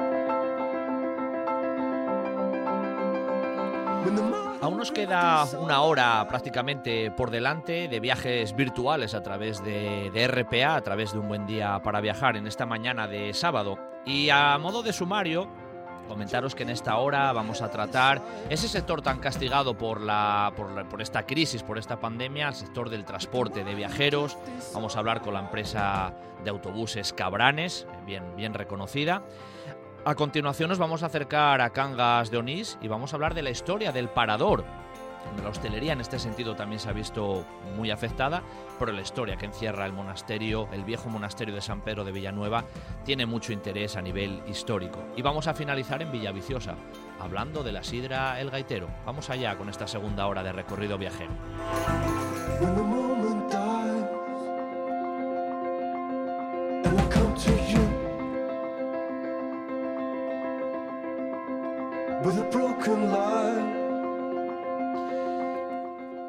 Vamos a tratar bueno, ese sector que yo creo es uno de los que sin duda, dentro de lo que engloba el turismo en España y en, Asturias, es uno de esos sectores mm, sin duda más castigados. Tal vez se hable menos a nivel mediático, ¿eh? el ámbito de la hostelería tal vez está más siempre en boga en los medios y demás. Sin embargo, el sector del transporte de viajeros, las empresas de autobuses, se habla bastante menos de ellas y el golpe ha sido muy duro. Para hablar de esta cuestión, tenemos a Fernando Álvarez Neira, que bueno, está al frente ahí un poco del desarrollo corporativo de la, de la propia empresa de autocares Cabranes y que ya es tercera generación desde la fundación de la propia empresa. Muy buenos días, Fernando. Buenos días, Pablo. Muchas gracias por haceros eco de nuestra situación y, y tener este espacio para nosotros como empresa eh, de movilidad y empresa de, vinculada al ámbito de los viajes y del turismo. Es que sin duda, Fernando, lo decía yo ahora un poco ahí a, modo casi de sumario, ¿no? El sector del transporte de viajeros en, autobús, pues sin duda ha sido muy, muy golpeado, porque esto al final es como una, una cadena o unas fichas de dominó que cuando cae una parece que se van, se van casi todas al garete y el sector del transporte sin duda se ha, visto se ha visto muy afectado. Otras empresas como vosotros, aunque bueno, en este caso para vosotros también es una situación difícil, pero a la vez mm, hay que mirar siempre hacia el futuro. Y hablando casi de historia, mm, ¿dónde empezó la historia de Autocares Cabranes que si no me equivoco está a punto de cumplir una fecha ya importante, ¿no? Sí, eh, bueno, este 2020 tan extraño y raro para todos, por desgracia, pues eh, en nuestra casa eh, representaba una fecha eh, especial y con un con una carga emocional importante, ¿no? este 2020 cumplimos 75 años. Como bien decías en la introducción, yo tengo el honor de formar parte de la tercera generación y de intentar continuar un poco con el legado que en el año 45, pues mi abuelo José Manuel Álvarez Huerta, junto con con otra familia cofundadora, pues eh, inició sus primeros pasos, ¿no? En, lo que, en lo que en aquella época estaba un poco del concepto de movilidad y estaba más vinculado a otra serie de servicios mucho más pegados al territorio pero que ya se remontaba a la, a la década de los años 20, ¿no? Esa vinculación un poco con el transporte de viajeros. ¿Dónde empezó, la, historia empezó propiamente en Cabranes, en el, en el concejo? ¿Qué relación tenía tu abuelo directamente con, para ponerle el nombre incluso, ¿no? A la, a la, propia empresa. Bueno, ahí la verdad es que nuestro nombre nos delata, con lo cual no, no podría mentir mucho al respecto, ¿no? obviamente nosotros eh, nacemos de, del municipio de Cabranes, el cual pues tenemos eh, el, placer de poder llevar por el mundo. Eh, y además incluso este año, ¿no? El Ayuntamiento de Cabranes junto con los vecinos tuvieron a bien reconocernos ese hecho y premiarnos con el grano de arroz de oro, que por desgracia, por la situación reinante, pues no, no pudimos recoger en persona en el Festival del Arroz con Leche de Cabranes. ¿no? Claro, claro. Entonces, eh, como bien te decía, eh, la historia de la empresa empieza en, este municipio, eh, vinculado un poco a los servicios que, que se demandaban en aquella época y un poco a la realidad asturiana, ¿no? de que cada valle y cada población de aquella manera pues va necesitando moverse y servicios que atiendan esa demanda. Y en estos ya 75 años de, historia, que se dice pronto, ¿eh, Fernando? 75, no todas las empresas llegan a cumplir ni mucho menos una, una edad así. ¿Cuál es el balance ¿no? que, que, podrías comentarme? Porque claro, con el paso de 75 años y desde el inicio hasta lo que, lo que es Cabranes hoy, pues eh, los aconteceres han, se han desarrollado mucho y, seguro que, bueno, anécdotas incluso por el medio tenéis alguna, momentos de dificultad como este de ahora, pero también momentos de, pujanza, ¿no? Hombre, el, el, balance creo que tiene que ser positivo, ¿no? Como todo balance en la vida de una trayectoria relativamente larga, como tú bien dices, no es fácil llegar a 75 años, el balance tiene que ser positivo siempre. Nosotros estamos muy agradecidos a la tierra y al municipio que nos vio nacer, a, a, toda Asturias en general, desde nuestra eh, traslado a Villaviciosa en la década de los 60 como a Gijón en la década del 2000 y a nuestros miles de clientes, usuarios, viajeros a diario, así como a todos los profesionales y plantilla que forman parte del equipo humano de Cabranes. pues creo que es una trayectoria, eh, aunque pueda sonar eh, un poco especial decirlo así, ¿no? Pero es una trayectoria de éxito en el sentido de siempre hemos tenido claro eh, que queríamos ofrecer un, servicio de unas determinadas características, de una calidad media alta, eh, con, con, unas eh, virtudes y unas fortalezas tanto en los medios humanos como materiales y, y eso es lo que nos esforzamos muchísimo día a día por intentar atender a esas necesidades de movilidad y responder a las a las eh, a las situaciones cambiantes, ¿no? Que este año lo está poniendo a prueba más que nunca. No, este año este año ya no es ponerse a prueba, este año ya es más que eso, o sea, ya las palabras se quedan se quedan cortas y te iba a preguntar sobre eso precisamente, Fernando, porque decía yo que a lo mejor en los medios se trata mucho de otros sectores que lógicamente se ven afectados, como el ámbito de la de la hostelería, que sin duda lo es, pero tal vez del sector del transporte se ha, se ha hablado se ha hablado mucho menos y yo creo que el golpe es no voy a decir más, pero igual de duro.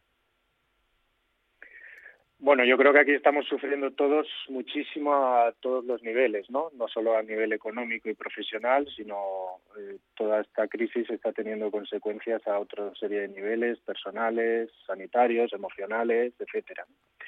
Eh, pero es cierto que quizás eh, mm, eh se puede dar a entender que nuestro sector, a pesar de ser uno de los, yo creo, tres o cinco más afectados, eh, no está o no forma parte un poco del día a día de los medios o, tiene el protagonismo un poco que el impacto de esta crisis está teniendo en él, ¿no? A nosotros, mm, un poco en línea con lo que te decía antes, nos gusta eh, ver el vaso medio lleno y hacer lecturas optimistas porque creemos que tenemos que responder como empresa a las situaciones cambiantes y dar respuesta a nuestros clientes y entorno, ¿no?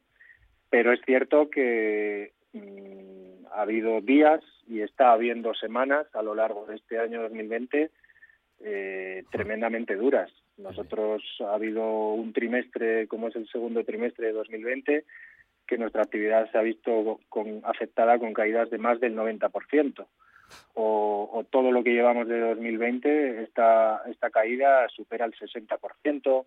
Eh, nosotros tenemos que mantener, digamos, una base de costes muy similar, eh, aún operando a porcentajes eh, muy inferiores. Sí, claro. Y, y obviamente, como decía antes, mm, nosotros lo que nos propusimos desde el minuto uno es que por suerte pudimos seguir operando de todos los días de marzo o desde aquel marzo aciago, ¿no? Hasta hoy, en eh, noviembre. Pero lo que sí intentamos es que nuestra operación y nuestros servicios fuesen totalmente seguros, ¿no? Claro. Y es por ello que desde el primer fin de semana de marzo que, que esta situación explotó, por decirlo así, pues implantamos un protocolo de prevención y un protocolo de seguridad para que tanto nuestros clientes como empleados pudiesen operar y viajar con garantías. Claro, claro, claro. No, eso es un, eso es un tema sin duda trascendental. Y aparte de los servicios que, bueno, que Cabranes mm, desarrolláis, pues a nivel de transporte escolar, de trabajadores en empresas, claro, Cabranes tiene un amplio servicio de viaje discrecional dentro de España, eh, fuera de España, con, con, agencias y demás. Eso seguramente es donde se percibe más el, el mayor golpe, principalmente, ¿no, Fernando? Sí, por desgracia sí. Eh, todo lo que es turístico eh, propiamente dicho y todo el discrecional que cuelga un poco de, la actividad turística son sectores y, verticales, por decirlo así, que, por desgracia este año eh, prácticamente no han existido y cuando ha existido ha sido cifras totalmente testimoniales, ¿no? Eh, yo eh, obviamente lanzaría alguna serie de reflexiones, ¿no?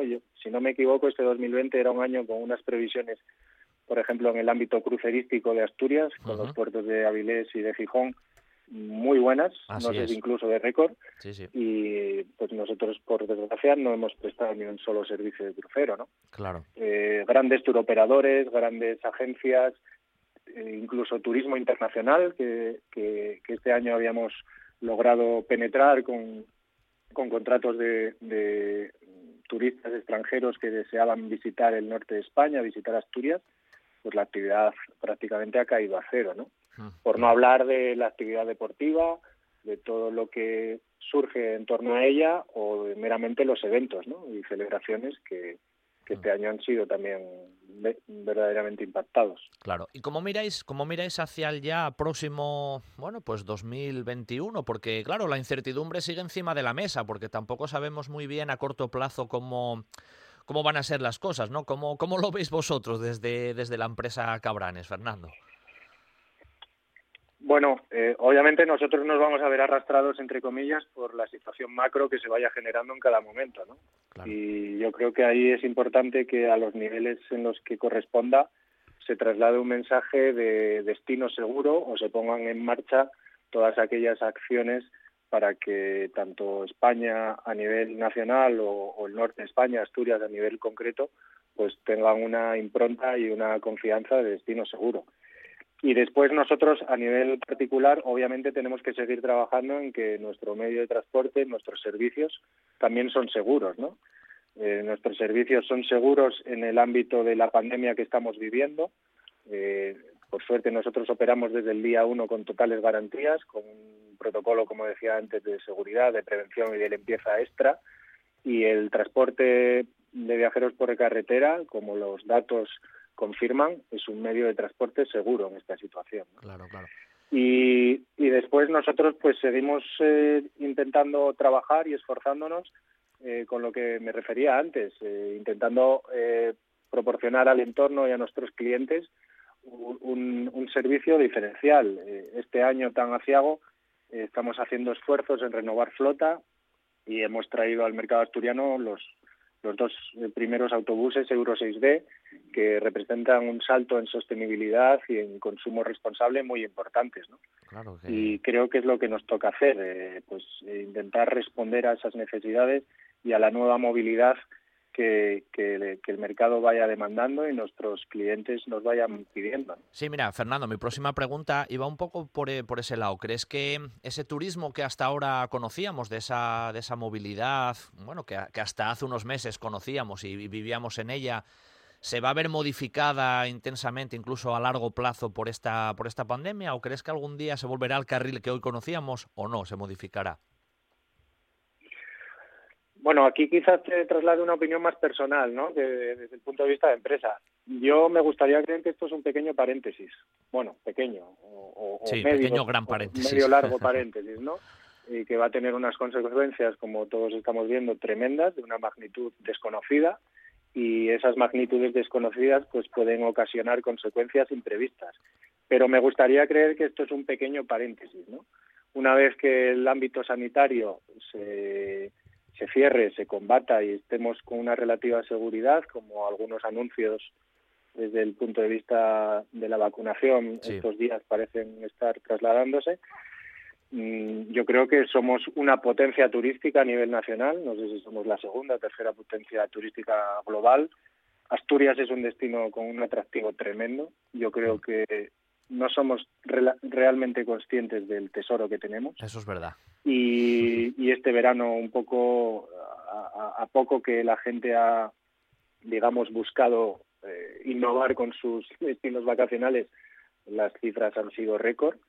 Eh, y, yo querría pensar que, que todo va a volver, digamos, a un nivel, no sé si justo parecido al 2019, pero quizás un poco anterior, ¿no?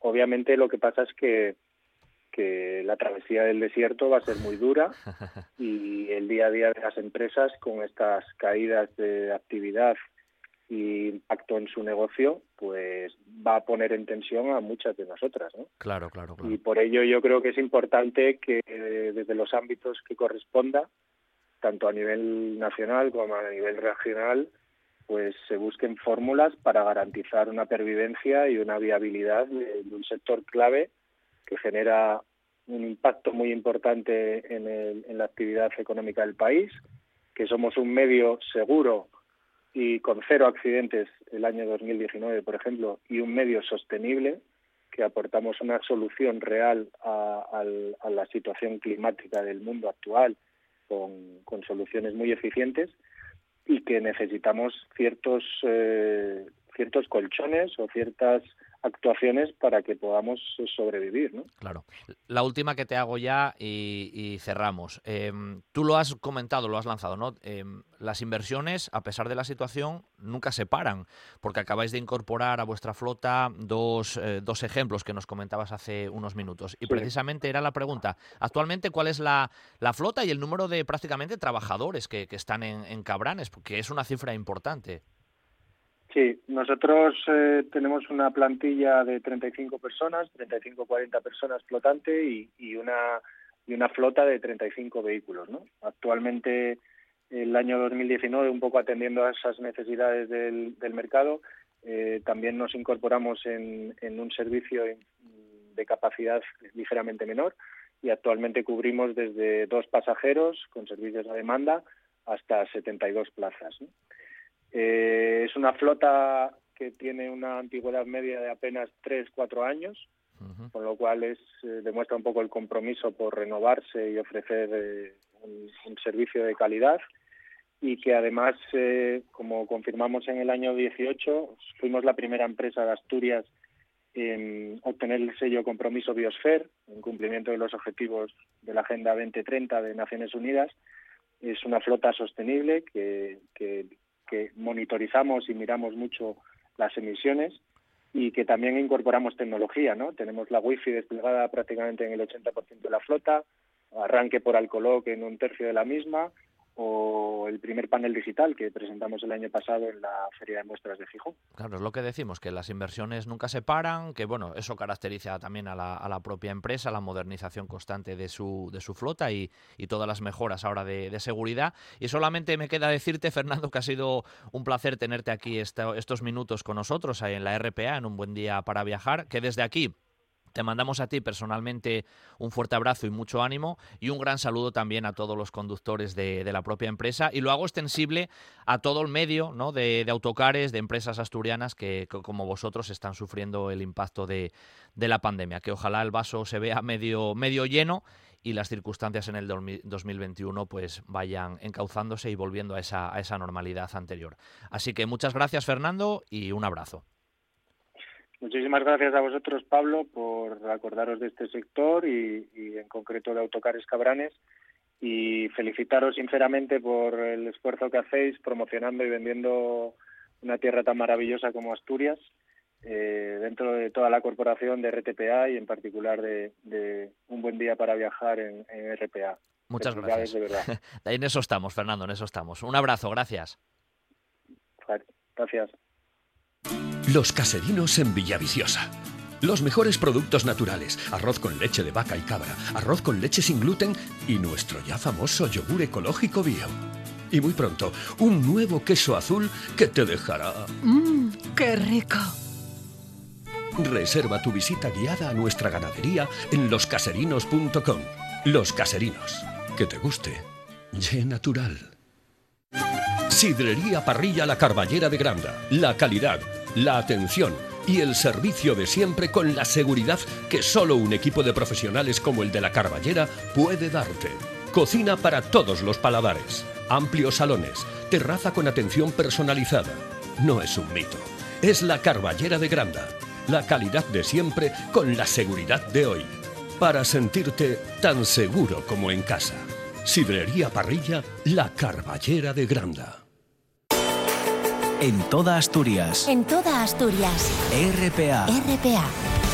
Esta es tu radio.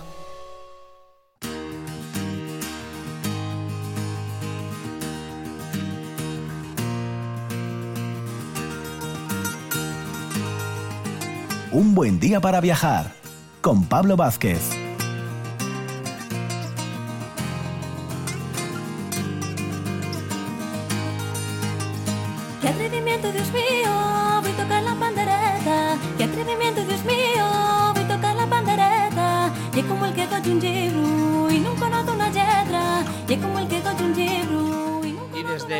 Empresa Autocares Cabranes, tratando de esa problemática ¿no? que el sector de, de los autobuses con la pandemia pues va teniendo y aún, y aún tiene, vamos a viajar un pelín más hacia el este, vamos a ir a casi la entrada de, de Cangas de Onís, donde se encuentra lo que fue el viejo monasterio de San Pedro de Villanueva, reconvertido posteriormente en ese parador dentro del complejo de paradores eh, nacionales y para hablar de la historia del propio monasterio y de su conversión luego en el parador e incluso tratando también la situación que desde el parador eh, están viviendo en esta, en esta circunstancia, tenemos al que es su director en la actualidad, Ignacio Bosch. Muy buenos días, Ignacio. Hola, ¿qué tal? Muy buenos días. Un placer que estés con nosotros, que nos acompañes estos minutos aquí en RPA en un buen día para viajar, para hablar, nunca mejor dicho, de historia, pero también de, de actualidad, ¿no? En este sentido, Ignacio, el edificio, podemos decir que, que aúna las dos, ¿no? Como, como ocurre también muchas veces en otros paradores que existen en, en España.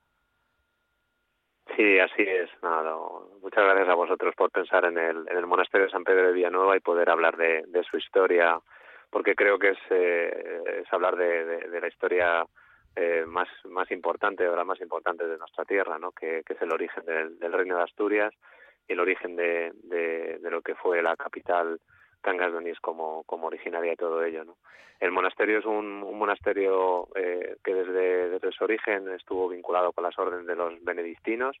Es un monasterio que eh, cuando se convirtió en parador en el año 1998 Sí. eh, hubo la, la fortuna que los trabajos arqueológicos que dirigió Tilia Requejo pues dieron muchísima información y muchísima eh, documentación al respecto de, de su origen y se, y se pudo verificar eh, a través de pruebas del carbono 14 de la existencia de, edificios monacales ya justamente en el siglo en el siglo VIII en los años en los cuales eh, podríamos ver eh, el, origen de, entre el reinado de Pelayo y el, el reinado de Fabila porque según se ha ido los historiadores eh, recon- recon- reconstruyendo la historia arqueológica pues en ese en ese solar eh, pudo estar el palacio que albergase eh, los aposentos de, de- de estos reyes, fundamentalmente del rey Fabila. Claro. Por eso a su muerte eh, Alfonso el I eh, funda el monasterio de San Pedro de Villanueva.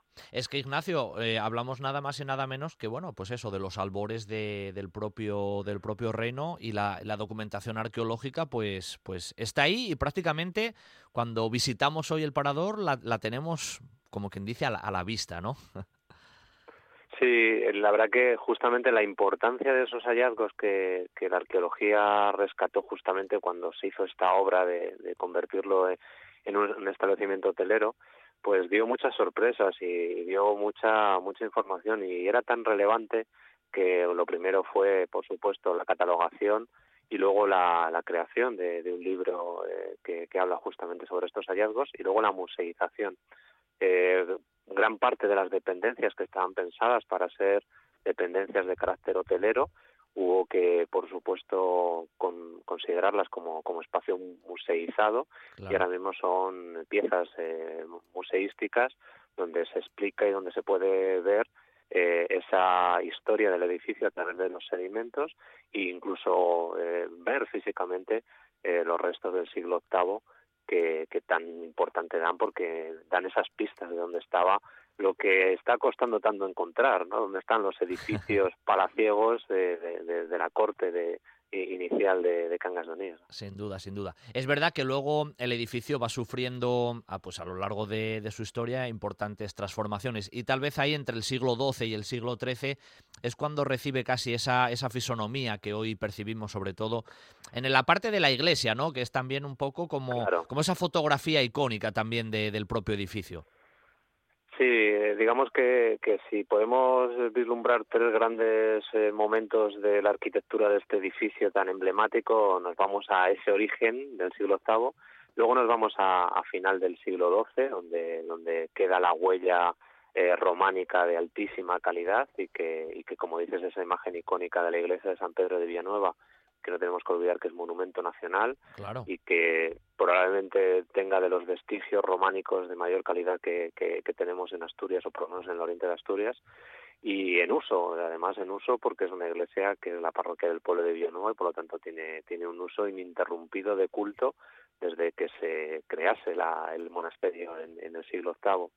Eh, y luego eh, es verdad que, que tiene una tercera reforma muy documentada porque es mucho más cercana, que, que, en este caso nos vamos al siglo XVII uh -huh. y en este caso nos encontramos ya el, concepto actual eh, más barroco eh, de, de, los eh, claustro modificado y las fachadas modificadas y en este caso bueno pues lo que respira ahora mismo lo que nos ha llegado a nuestros días y que en el año 1998 se convirtió en parador, pues es esa parte más, más barroca y más recia que, que tenemos en el claustro y la fachada principal, aunque cuando empezamos a poner la lupa sobre los vestigios románicos, pues nos aparecen esas joyas en la iglesia de San Pedro. Y precisamente, Ignacio, poniendo la, la lupa, como, como tú acabas de, de comentar casi mm, líricamente, ¿no? Poniendo la lupa en algunos de esos aspectos de, del románico, que, bueno, al final es una, es una joya del románico que tenemos ahí, bien cerquina de, de nuestras casas. Hombre, otra de esas fotos icónicas, sin duda, son algunos de esos capiteles, ¿no? Esos capiteles románicos tan, tan curiosos y sin duda hay uno de ellos que, bueno, casi no hay libro de románico en Asturias que, que no aparezca como, como referencia, ¿no? El famoso, el famoso beso. El beso, sí, sin duda.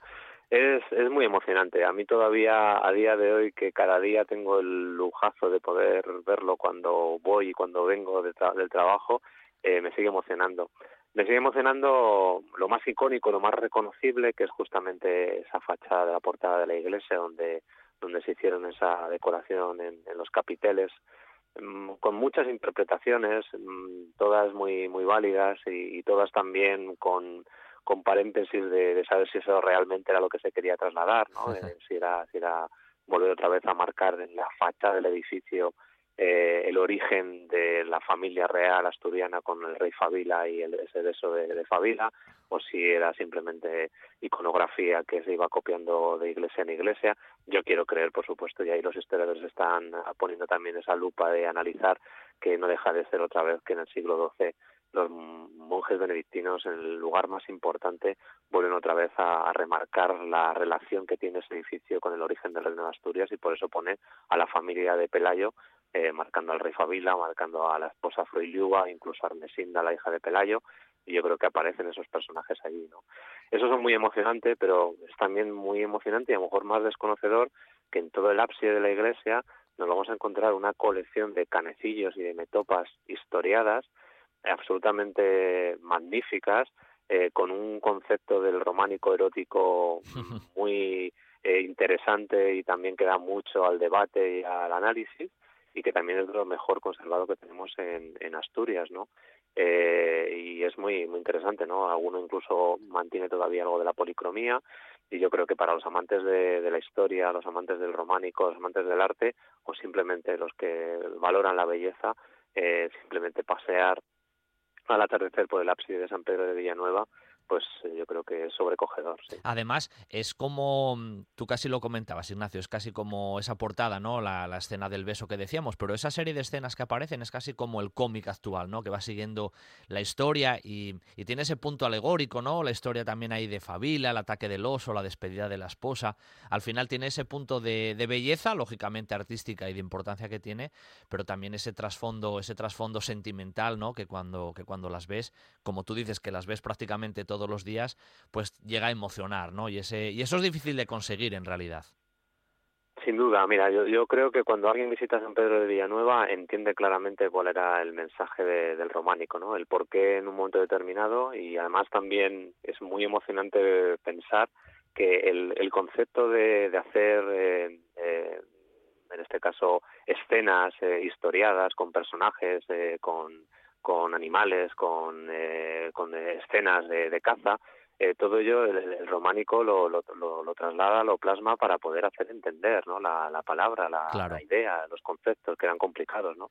Y además todo eso es muy emocionante pensar que nace eh, conceptualmente muy cerca de, de, San Pedro de Villanueva, nace, nace en Liébana, ¿no? con el Beato de Liébana, que empieza eh, con esas ideas de trasladarle la imagen para poder explicar de una manera más sencilla eh, y yo creo también como contraposición a lo contrario que en este caso la religión eh, musulmana marcaba, que era la, la, falta de esa iconografía, pues empieza a aparecer esos iconos. Y, y, entonces es muy emocionante intentar, bueno, por lo menos intentar interpretar eh, en San Pedro de Villanueva, tanto en el interior como en el exterior, la cantidad de, de, de imágenes, de escenografía, de elementos icónicos que van apareciendo, de monstruos, de esas venas, aparecen bueno, toda una serie de, elementos que es verdad que, como decía al principio, tienen que ser los expertos la que lo intenten interpretar porque porque da para muchas leyendas, muchas teorías y preciosas todas. Bueno, es que al final Ignacio es lo que hablamos, eh, la representación muchas veces del arte mm, es un reflejo también de la sociedad de aquellos momentos. Las gentes no sabían leer, leían a través de la piedra, eran catecismos tallados prácticamente en la en la piedra, eran auténticas auténticos mensajes teológicos, ¿no? tallados en la propia piedra. Y te quería comentar Ignacio que tú lo decías también y siempre es muy bonito, ¿no? Porque claro, mantiene esa tradición parroquial, ¿eh? ese, uso, ese uso litúrgico, pero a la vez desde el mismo parador, cuando uno accede, puede entrar a la iglesia. Es como que la mantiene viva constantemente. O sea, eso no está muerto. Tienes esa sensación de que mm. sigue vivo el mensaje. Sí, mira, eso, que estás diciendo para mí siempre ha sido eh, muy especial. Es decir, al final eh, podemos gestionar y en paradores, afortunadamente lo hacemos, edificios, más inertes, ¿no? Edificios que perdieron su esencia y que se recuperan como, como un hotel, ¿no?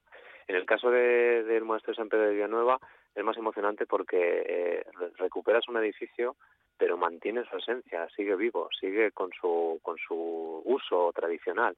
Y hay una mm, eh, mezcla, digamos, de, de lo que es eh, el uso que en este caso la parroquia hace de la iglesia con el nuevo uso que hacen los clientes o los visitantes que se alojan o que visitan o que toman un café o que se pasan, que es maravilloso, ¿no? Porque se entremezcla, se entremezcla la historia del edificio, se entremezclan los usos del edificio y eh, a, veces pues se está celebrando un, bautizo o se está celebrando un cabo de año o un funeral y, y, está el, parador funcionando igualmente y el cliente lo, lo ve como una parte de nuestra etnografía, de nuestra cultura dentro del propio edificio. Por lo tanto, lo hace, yo creo, ¿eh? desde, mi punto de vista, una experiencia redonda que encima además ya cuando se mezcla que las personas, los que vienen de fuera y los que estamos aquí, eh, se conocen, se hablan, se cuentan, pues hace un, un cóctel único. Una preciosa, un cóctel precioso, sin duda. Yo creo que eso es algo que, que define, que define al parador de, de Cangas Donis precisamente, que está ahí un, un pelín la, la, clave. Bueno, viajando un poco más ahora a edad más, más moderna, Ignacio.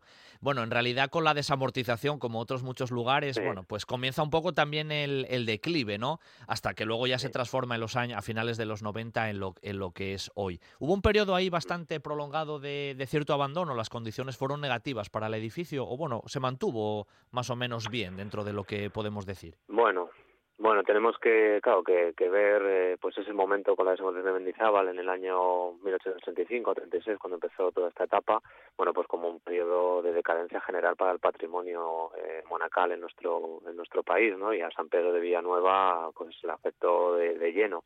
Afortunadamente, y otra vez volvemos un poco a, mencionar eh, la propia parroquia, la propia, la propia Villanueva, el propio pueblo lo que hace es asumir ese espacio como, como, como suyo y lo convierte en la iglesia parroquial cuando, cuando los eh, monjes benedictinos ya marchan, ¿no? Probablemente antes había habido una convivencia ya, eh, o una intersección, un intervalo, ¿no? De convivencia entre ellos pero cuando lo abandonan pues es su es su conventín y por lo tanto lo, lo asumen como tal. Y eso eso es la clave de, de, que hoy ha llegado a nuestros días. Es decir que, que hubiese un párroco, que hubiese unos vecinos que tenían ahí sus celebraciones, pues más mm, o bien eh, fueron haciendo labores de mantenimiento y de conservación para intentar traernos a nuestros días. Fíjate, no solamente eso, sino que en el año 1907 el párroco que había en su momento, y entiendo que la parroquia ha apoyado al, al párroco, eh, hacen las gestiones para que el edificio eh, se catalogue o por lo menos se analice para que pueda ser un monumento nacional. Y en este caso desde Madrid va una comisión y analiza y ve la, la, importancia del edificio y eso también, claro, lo, lo hace que aunque no había medios para la protección, pero por lo menos ya está dentro del catálogo de monumentos nacionales que tenemos en España y por lo tanto ya tiene otro otro miramiento. ¿no? ¿Cómo se decidió? Esa, esa etapa, perdón, sí. No, no, que me estabas diciendo que esa etapa fue lógicamente clave, pero ¿cómo, cómo se decidió que el edificio, bueno, pues al final acabará convirtiéndose en parador? ¿Quién dio esos, esos, esos pasos ¿no? de, de conversión? Bueno, eh, eh, siempre que hay un, edificio que se convierte en parador, creo que tiene muchos padres, ¿no? Y, y además eh, todos esos padres son de agradecer, ¿no? Yo, yo he conocido a muchas personas que, que, han puesto su granito de arena para ello. Al final sale un poco de la necesidad doble, ¿no? O, te diría triple.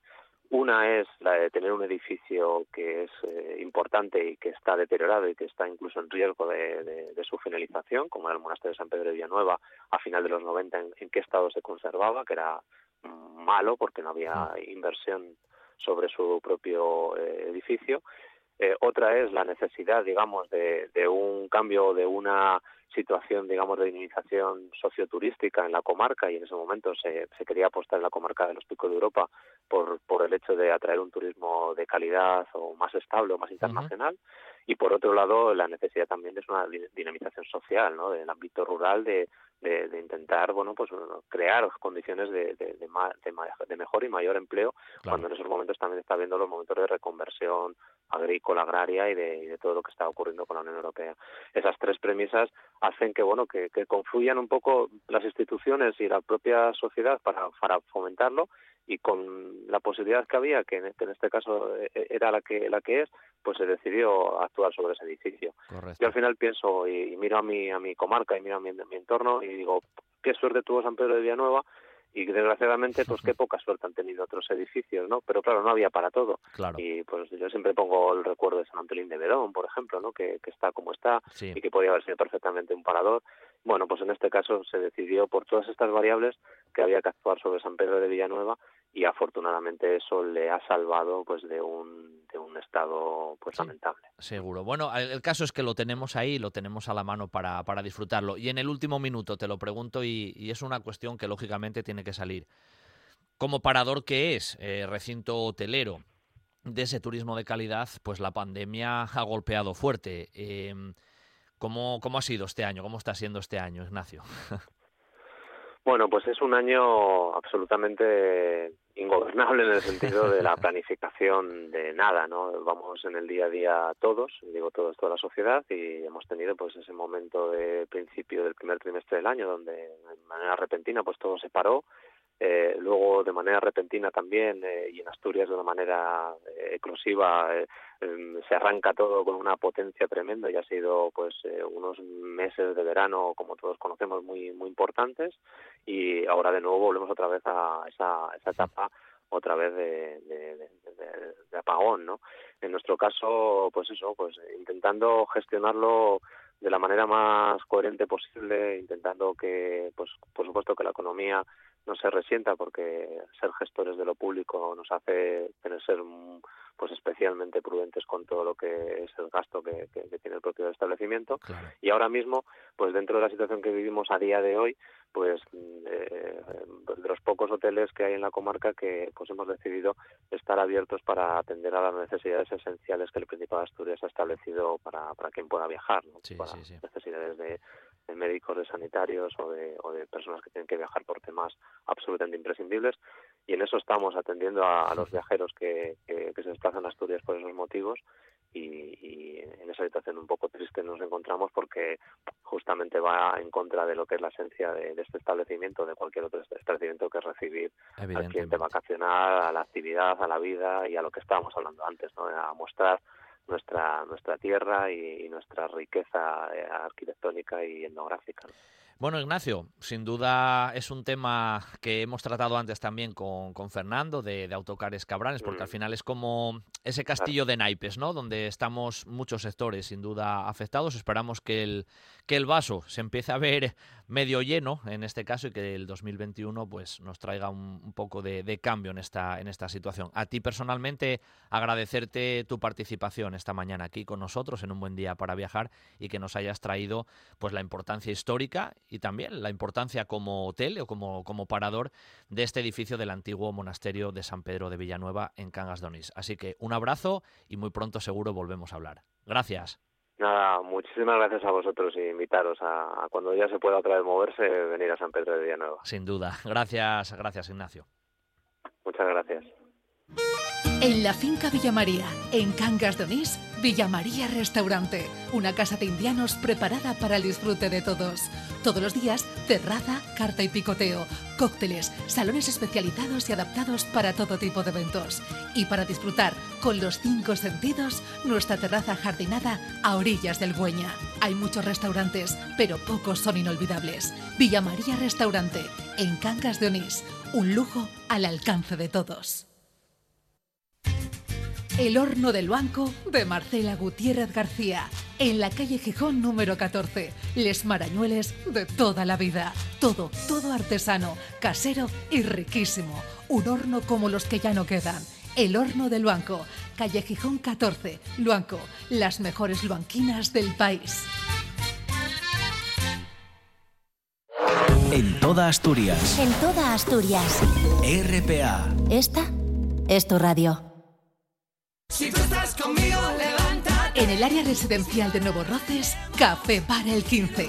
Gran variedad de desayunos, menú del día, una amplia carta de cervezas y los fines de semana, el mejor ambiente de copas. Vive los mejores eventos deportivos con nuestras siete pantallas gigantes. Y por supuesto, con todas las medidas de seguridad para que solo te preocupes de disfrutar. Avenida de Roces 1111 en el área residencial. Te esperamos en el 15.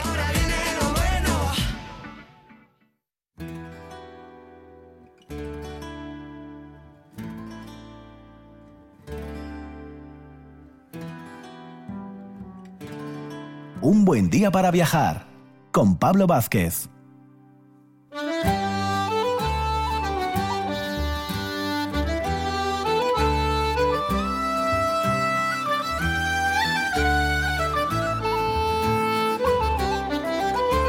Y los últimos minutos de nuestro programa de hoy, de esta mañana de, de sábado, los vamos a dedicar a hablar de un lugar muy visitado a nivel turístico y viajero en Asturias, sin duda, en el entorno de la ría de Villaviciosa, en la Espuncia, que no es otro que la fábrica de sidra de sidra gaitero. Y anda que no encierran historia detrás de esos muros, en esas bodegas, en esos toneles, en ese museo. Para hablar de todo eso, tenemos al otro lado a María Cardín, que está ahí en la, bueno, vamos a decir, dirección de marketing, comercial y demás de, lo que hoy es eh, Sidra al Gaitero. Muy buenos días, María. Hola, buenos días. Un placer eh, que estés con nosotros estos, estos minutos aquí en, en Un Buen Día para Viajar, donde Sidra al Gaitero sin duda famosa en el mundo entero, y ya lo dice la publicidad, que todos conocemos y que es verdad que esa producción, está claro, es fundamental, pero la historia que tiene por detrás y lo que hoy es el complejo propiamente turístico porque, vamos, los turistas prácticamente no hay uno que pase por Asturias y no se acerque a conocer la fábrica de Sidra al Gaitero. Los muros encierran mucha historia todavía ahí, ¿verdad, María? Sí, eh, la verdad que, que, es algo que no es nuevo para nosotros, las visitas a las bodegas, porque porque es algo que ya hacíamos antes de la guerra civil, que tenemos, nosotros tenemos un libro de historia y repasando siempre descubres algo, porque bueno, yo entero de un tirón nunca me lo leí, pero, pero siempre buscando para otra cosa descubres un, algo nuevo, ¿no? y, hace poco leí lo de, lo de que ya habíamos empezado antes de la guerra civil, que después se retomaron en los años 60, 70.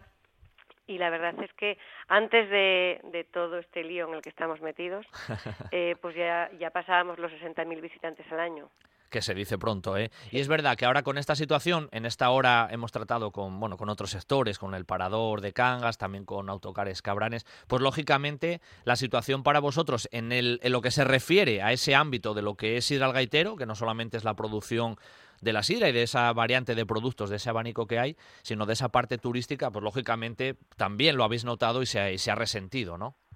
Sí, claro, nosotros tuvimos que cambiar el tipo de de visitas que teníamos, reducir el número de grupos, reducir el número de personas en cada grupo, porque claro, hay que hay que limpiar entre entre uno y otro, hay que guardar las distancias. Sí, sí. Y, y ten en cuenta que al final acabamos con una degustación y ahí estamos sin mascarilla, por lo que la gente tiene que estar a una distancia adecuada. Lógicamente, sí. No podemos decir, pensar, ah, estos son convivientes, estos no son convivientes. Tenemos que tenerlo organizado pensando que no son convivientes ninguno. Claro. Entonces, bueno, pues tuvimos que, medir todo muy bien para, para, para ver cuál, cuál era el número de personas que podíamos atender. Y, y la verdad es que en verano eh, fue, fue eh, extraordinario. Eh, teníamos lleno con días de antelación todos los días. Claro, todos claro. los días. El tema es que, por ejemplo, este año lo que más se sintió es lo que estaba hablando antes con Fernando al frente de Autocares Cabranes. Es tal vez el turismo grupal, ¿no? Que muchas veces ahí en, el gaitero se nota mucho la llegada de autobuses, un autobús que ya te lleva 50 personas y que en este caso eso sí, sí se ha visto mucho más resentido, no tanto a lo mejor el turismo individual de coche que llegaba a las instalaciones ahora en verano, como tú comentabas. Sí, claro, nosotros, eh, el, turismo de autobús se nos, se nos acabó claro. en verano. Eh, hasta hasta este hasta este año pues habíamos teníamos más o menos en 55 personas porque calculábamos lo que es un autobús normalmente el, el número máximo de, de, personas que podían venir en autobús o venir en su coche no pero claro mm, con, con todas estas medidas que, que tuvimos que aplicar y el, eh, la reducción de grupos, eh, los autobuses, eh, resultó imposible. Bueno, viajando un poco como nos gusta hacer con, con todos los invitados aquí en la, en la, historia hacia atrás, mm, ¿cuándo arranca la historia de Sidra al Gaitero? ¿Y por qué sobre todo, que algo tiene que ver ya con los orígenes, eso de Valle, Ballena y Fernández que todos conocemos, ¿no? Como en, el etiquetado, porque ahí está también un poco la base de lo que es el, el nacimiento de la, bueno, de la propia Sidra, ¿verdad? Sí, bueno, eh, Valle, Ballina y Fernández se llama así la empresa porque eran los apellidos de, de los socios fundadores. Claro.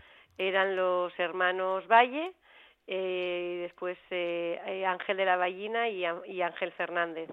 eh, la parte de los Valle eran los que, los que, bueno, los que más conocimiento del mundo de la sidra tenían en la sociedad y los Ballina y los Fernández aportaban, aparte de, de capital, eh, su conocimiento de, tanto de México como, como de Cuba. Claro, claro. Pero luego aparece en la historia Obdulio Fernández Pando, que también es un personaje sin duda trascendental en la historia del gaitero.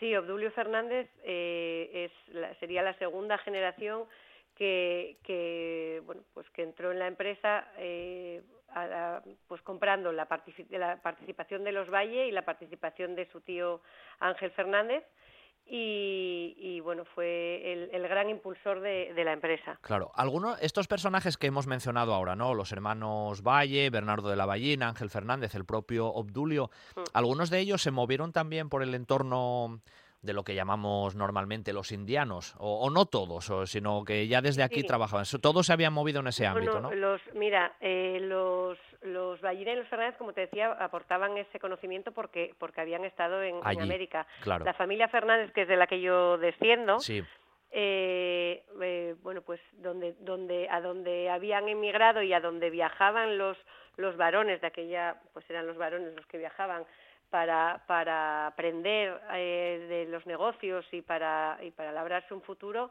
era eh, a, México, a Acapulco en concreto. Tengo que decir que previamente pasaban un año en Inglaterra ah. para aprender inglés. Y estoy hablando de finales del siglo XIX, principios del XX. es decir, eran gente que la verdad que, que que para, para haber salido de, de una aldea de Villaviciosa eh, eran bastante bastante modernos y, y- y emprendedores. Sin ¿no? duda. ¿Por qué, por qué de esa sidra natural ellos champanizaron? ¿Qué, qué, qué vieron ahí? Porque ahí fueron visionarios prácticamente. En ese sentido, podemos decir casi hasta a nivel comercial. Bueno, tengo que decir que no podemos eh, no podemos eh, asignarnos el mérito de, de empezar a hacer esta sidra porque fue otra empresa que ahora pertenece al grupo El Gaitero, Industrial Zarracina, Sí. la que la que fue pionera en esto en, en Asturias. Eh, ten en cuenta que en esa época había un- muchísima gente que, que emigraba para labrar su futuro. Eh, por ejemplo, en, en eso, en la familia Fernández era por costumbre, ¿no? Tenían familia que se quedaba allí y otros que iban, eh, aprendían, conocían el mundo, conocían los negocios, porque porque tenían bueno pues pues una visión más moderna en muchos casos. Luego volvían aquí e invertían en en, en Asturias, ¿no? Y, y y bueno, no sé muy bien qué te estaba No, lo del tema de la champanización, que Ah, ellos vieron un poco el... Claro, ten en cuenta que, que si ahora la sidra tarda un mes, bueno, ahora está tardando un poco más porque hay un unos pequeños problemas en el puerto de Gijón, pero, pero si ahora la sidra tarda un mes en, en llegar a América en barco, pues antes tardaba tres, cuatro meses y llegaban unas condiciones mm, eh, pues mucho peores, ¿no? Porque, porque, porque los barcos no estaban acondicionados, eh, los cambios de temperatura que, que sufría en tanto tiempo la sidra era- eran brutales y entonces la sidra natural que era y sigue siendo un producto muy delicado Claro. eh, porque es muy natural eh, cuando llegaba a América pues era prácticamente vinagre Claro, claro, claro. entonces los, los, los emigrantes asturianos, eh, bueno, pues querían beber sidra y fue la manera de conservar la sidra natural añadiéndole carbónico y añadiéndole azúcar, eh, que son dos conservantes, pues eh, así, así fue como empezó la sidra champán, que se llamaba de aquella, sidra a secas, que se llama ahora, y, y, bueno, pues poco a poco se fue extendiendo por, por los que no eran inmigrantes asturianos, sino otros inmigrantes españoles, por los que eran mm, eh, nativos de allí y, y también por, por, por España, ¿no? Sin duda con, con Obdulio, se, como tú decías ya María, se, obtuvo un, un desarrollo ya importante en lo que fue la propia, la propia eh, empresa, ¿no? Pero tal vez con, con José Cardín ya en los, en los 50, ya después de, de las grandes guerras y de la propia guerra civil, es cuando el gaitero todavía pega un acelerón mucho mayor y un despliegue también mucho mayor, ¿no? Bueno, yo creo que más que un acelerón es que tuvo que reinventarse. Claro. Eh, Verbo muy utilizado hoy, por cierto, sí. eso de reinventarse. Eh, ten en cuenta que, que nosotros ya pasamos por la, por la gripe de 1920 Claro, claro, claro. y pasamos por eh, dos guerras mundiales, una guerra civil. Perdimos el mercado de Cuba, que, que aunque a día de hoy parece que estamos vendiendo algo muy poco comparado con lo que se vendía antes, eh, para nosotros eh, cuando cuando cuando Cuba eh, cambió la forma de, de, de, bueno pues de, de trabajar con Sí. sus proveedores Sí, sí. eh, nosotros no, no tuvimos más opción que dejar de vender porque no podíamos Claro. regalar el producto, ¿no? Evidente. Y para nosotros eso fue eh, pues un batacazo tremendo. Después vinieron, eh, o sea, es con, las, con las guerras y demás, aquí se intervino la empresa y esto quedó eh, expoliado totalmente. Entonces se, hubo que reinventarse y, y José Cardín, que, que era mi abuelo, que era médico, Sí, sí. eh, siguió siendo médico hasta que se murió y, y bueno pues se centró en, en, en- en no, ve- en no perder los mercados americanos desde luego pero en el mercado nacional eh, bueno pues yo hay veces cuando ahora decimos no sé esto de la publicidad esto cómo será bien será bien visto será mal visto porque claro nosotros somos clásicos y yo bueno nosotros somos clásicos eh, en otra época éramos muy modernos y no y, y así y nos fue muy bien no entonces tampoco tampoco tenemos que olvidarnos que que que, que bueno que, que bueno eso pues todo el empuje de, de la publicidad Está de- claro. del estar siempre donde donde había que estar eh, eh, fue fue impresionante Bueno, además, las instalaciones hoy, cuando uno se acerca a ellas, hay que decir, eso está declarado también patrimonio histórico industrial, lo cual le da todavía una revalorización más a nivel turístico y viajero, 40.000 metros cuadrados. Ahora tenéis una producción, creo que ronda los 27 millones de litros, si no, si no me equivoco. De botellas. De botellas. De litros. Eso, no, de litros de botellas. Em, cuando brevemente visitamos Sidra el Gaitero, ¿cómo suele ser el recorrido más o menos? Y sobre todo, ¿cuál es la parte que a los turistas, aparte de la degustación final, más les, más les impacta visualmente? Bueno, la parte que más les impacta, sin duda a todos, porque eh, a los de aquí, a los de la casa, nos sigue impactando, es la bodega, la bodega principal, el primer edificio que se acabó de construir en 1888. Claro. Eh, y es eh, em, perdón, 1898. 98, sí, pero más de 100 años, 120 años de historia. Sí, de hecho, nuestra sidra de hielo se llama 1898 precisamente porque es el año en que se acabó de construir esa bodega y es una bodega espectacular. O sea, ahí sí que no me, no me, mm, siempre lo digo que no me da ningún tipo de vergüenza presumir de, de, de, nuestras eh, de, las tres bodegas que tenemos antiguas pero sobre todo de la de la principal no es, es un edificio como, o sea, una bodega como creo que quedan pocas en, en España. Sin duda. Hay alguna de Jerez y demás, pero, pero bueno, al final para nosotros es más museo que bodega. Claro. A día de hoy, donde, donde nosotros elaboramos la sidra no es ahí. A veces por necesidades de capacidad se utiliza algún tonel, pero no es ahí donde, donde se trabaja, ¿no? Pero es eso es el verdadero museo. Sin duda ahí, eh, lo puedo corroborar, María, saltan los flashes por todos los sitios, porque, porque la gente fotografía los toneles, las propias imágenes icónicas, ¿no? De los escudos, o en una de esas bodegas también los escudos de los países americanos o de las comunidades propias de cada uno, que eso siempre llama mucho la atención. Sí, llama mucho la atención. La, verdad que, que, es, es, algo que impresiona. No te quiero contar si entras y al entrar empieza a tocar la banda de gaetas de Villaviciosa que en algún evento lo hacemos y la gente se queda con la boca abierta y no es capaz de cerrarla. Tiene una acústica maravillosa, que podemos hacer un concierto en Navidad y no sabemos por qué, pero tiene una muy buena acústica.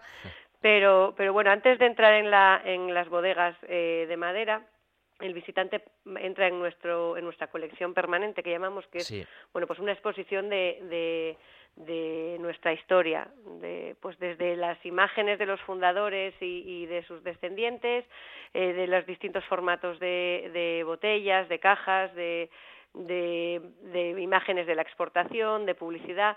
Y lo primero que hacen es ver una película eh, que dura unos, creo que son 12 minutos. Que, que, es preciosa, ¿eh? lo puedo decir, ¿eh?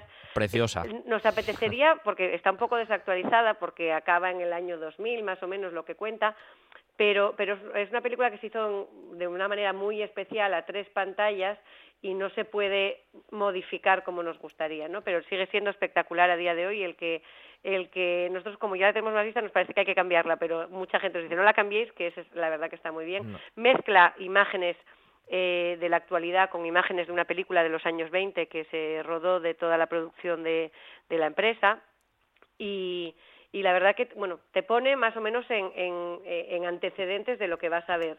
Luego se explica a los visitantes eh, por dónde se recibe la manzana, dónde se tritura, dónde se prensa. Luego se pasa a estas bodegas eh, que, que, como son, son impresionantes para luego ya llegar a, las, a las bodegas más, más actuales. Claro. Eh, antes de, dar la vuelta, antes de pasar por la, última bodega que se ve, es la, bodega de, denominación de origen, Ciudad de Asturias, eh, se, se va al borde de la ría y allí se explica, entre otras cosas, por qué estamos al lado de la ría de Villaviciosa, que es porque era por donde entraban la mayoría de las, de las materias primas o auxiliares y por donde salía toda la sidra, y también se habla de la chimenea, la chimenea tan icónica que, que todos los que hayan pasado por aquí pues les llama la atención y que no tiene nada que ver con la sidra, que es la, la, la, chimenea del horno de la fábrica de botellas que, que, tuvimos aquí, ¿no? En un momento de desabastecimiento de, de, de, de, botellas, eh, pues las, las, necesitábamos y dijimos, pues, bueno, dijimos, dijeron, que eran, eran muy, muy, como decía, muy emprendedores y no se les ponía nada por delante y montaron una fábrica de botellas eh, aquí impresionante. Y lo que nos queda es el horno y, y, la, y la chimenea. Claro.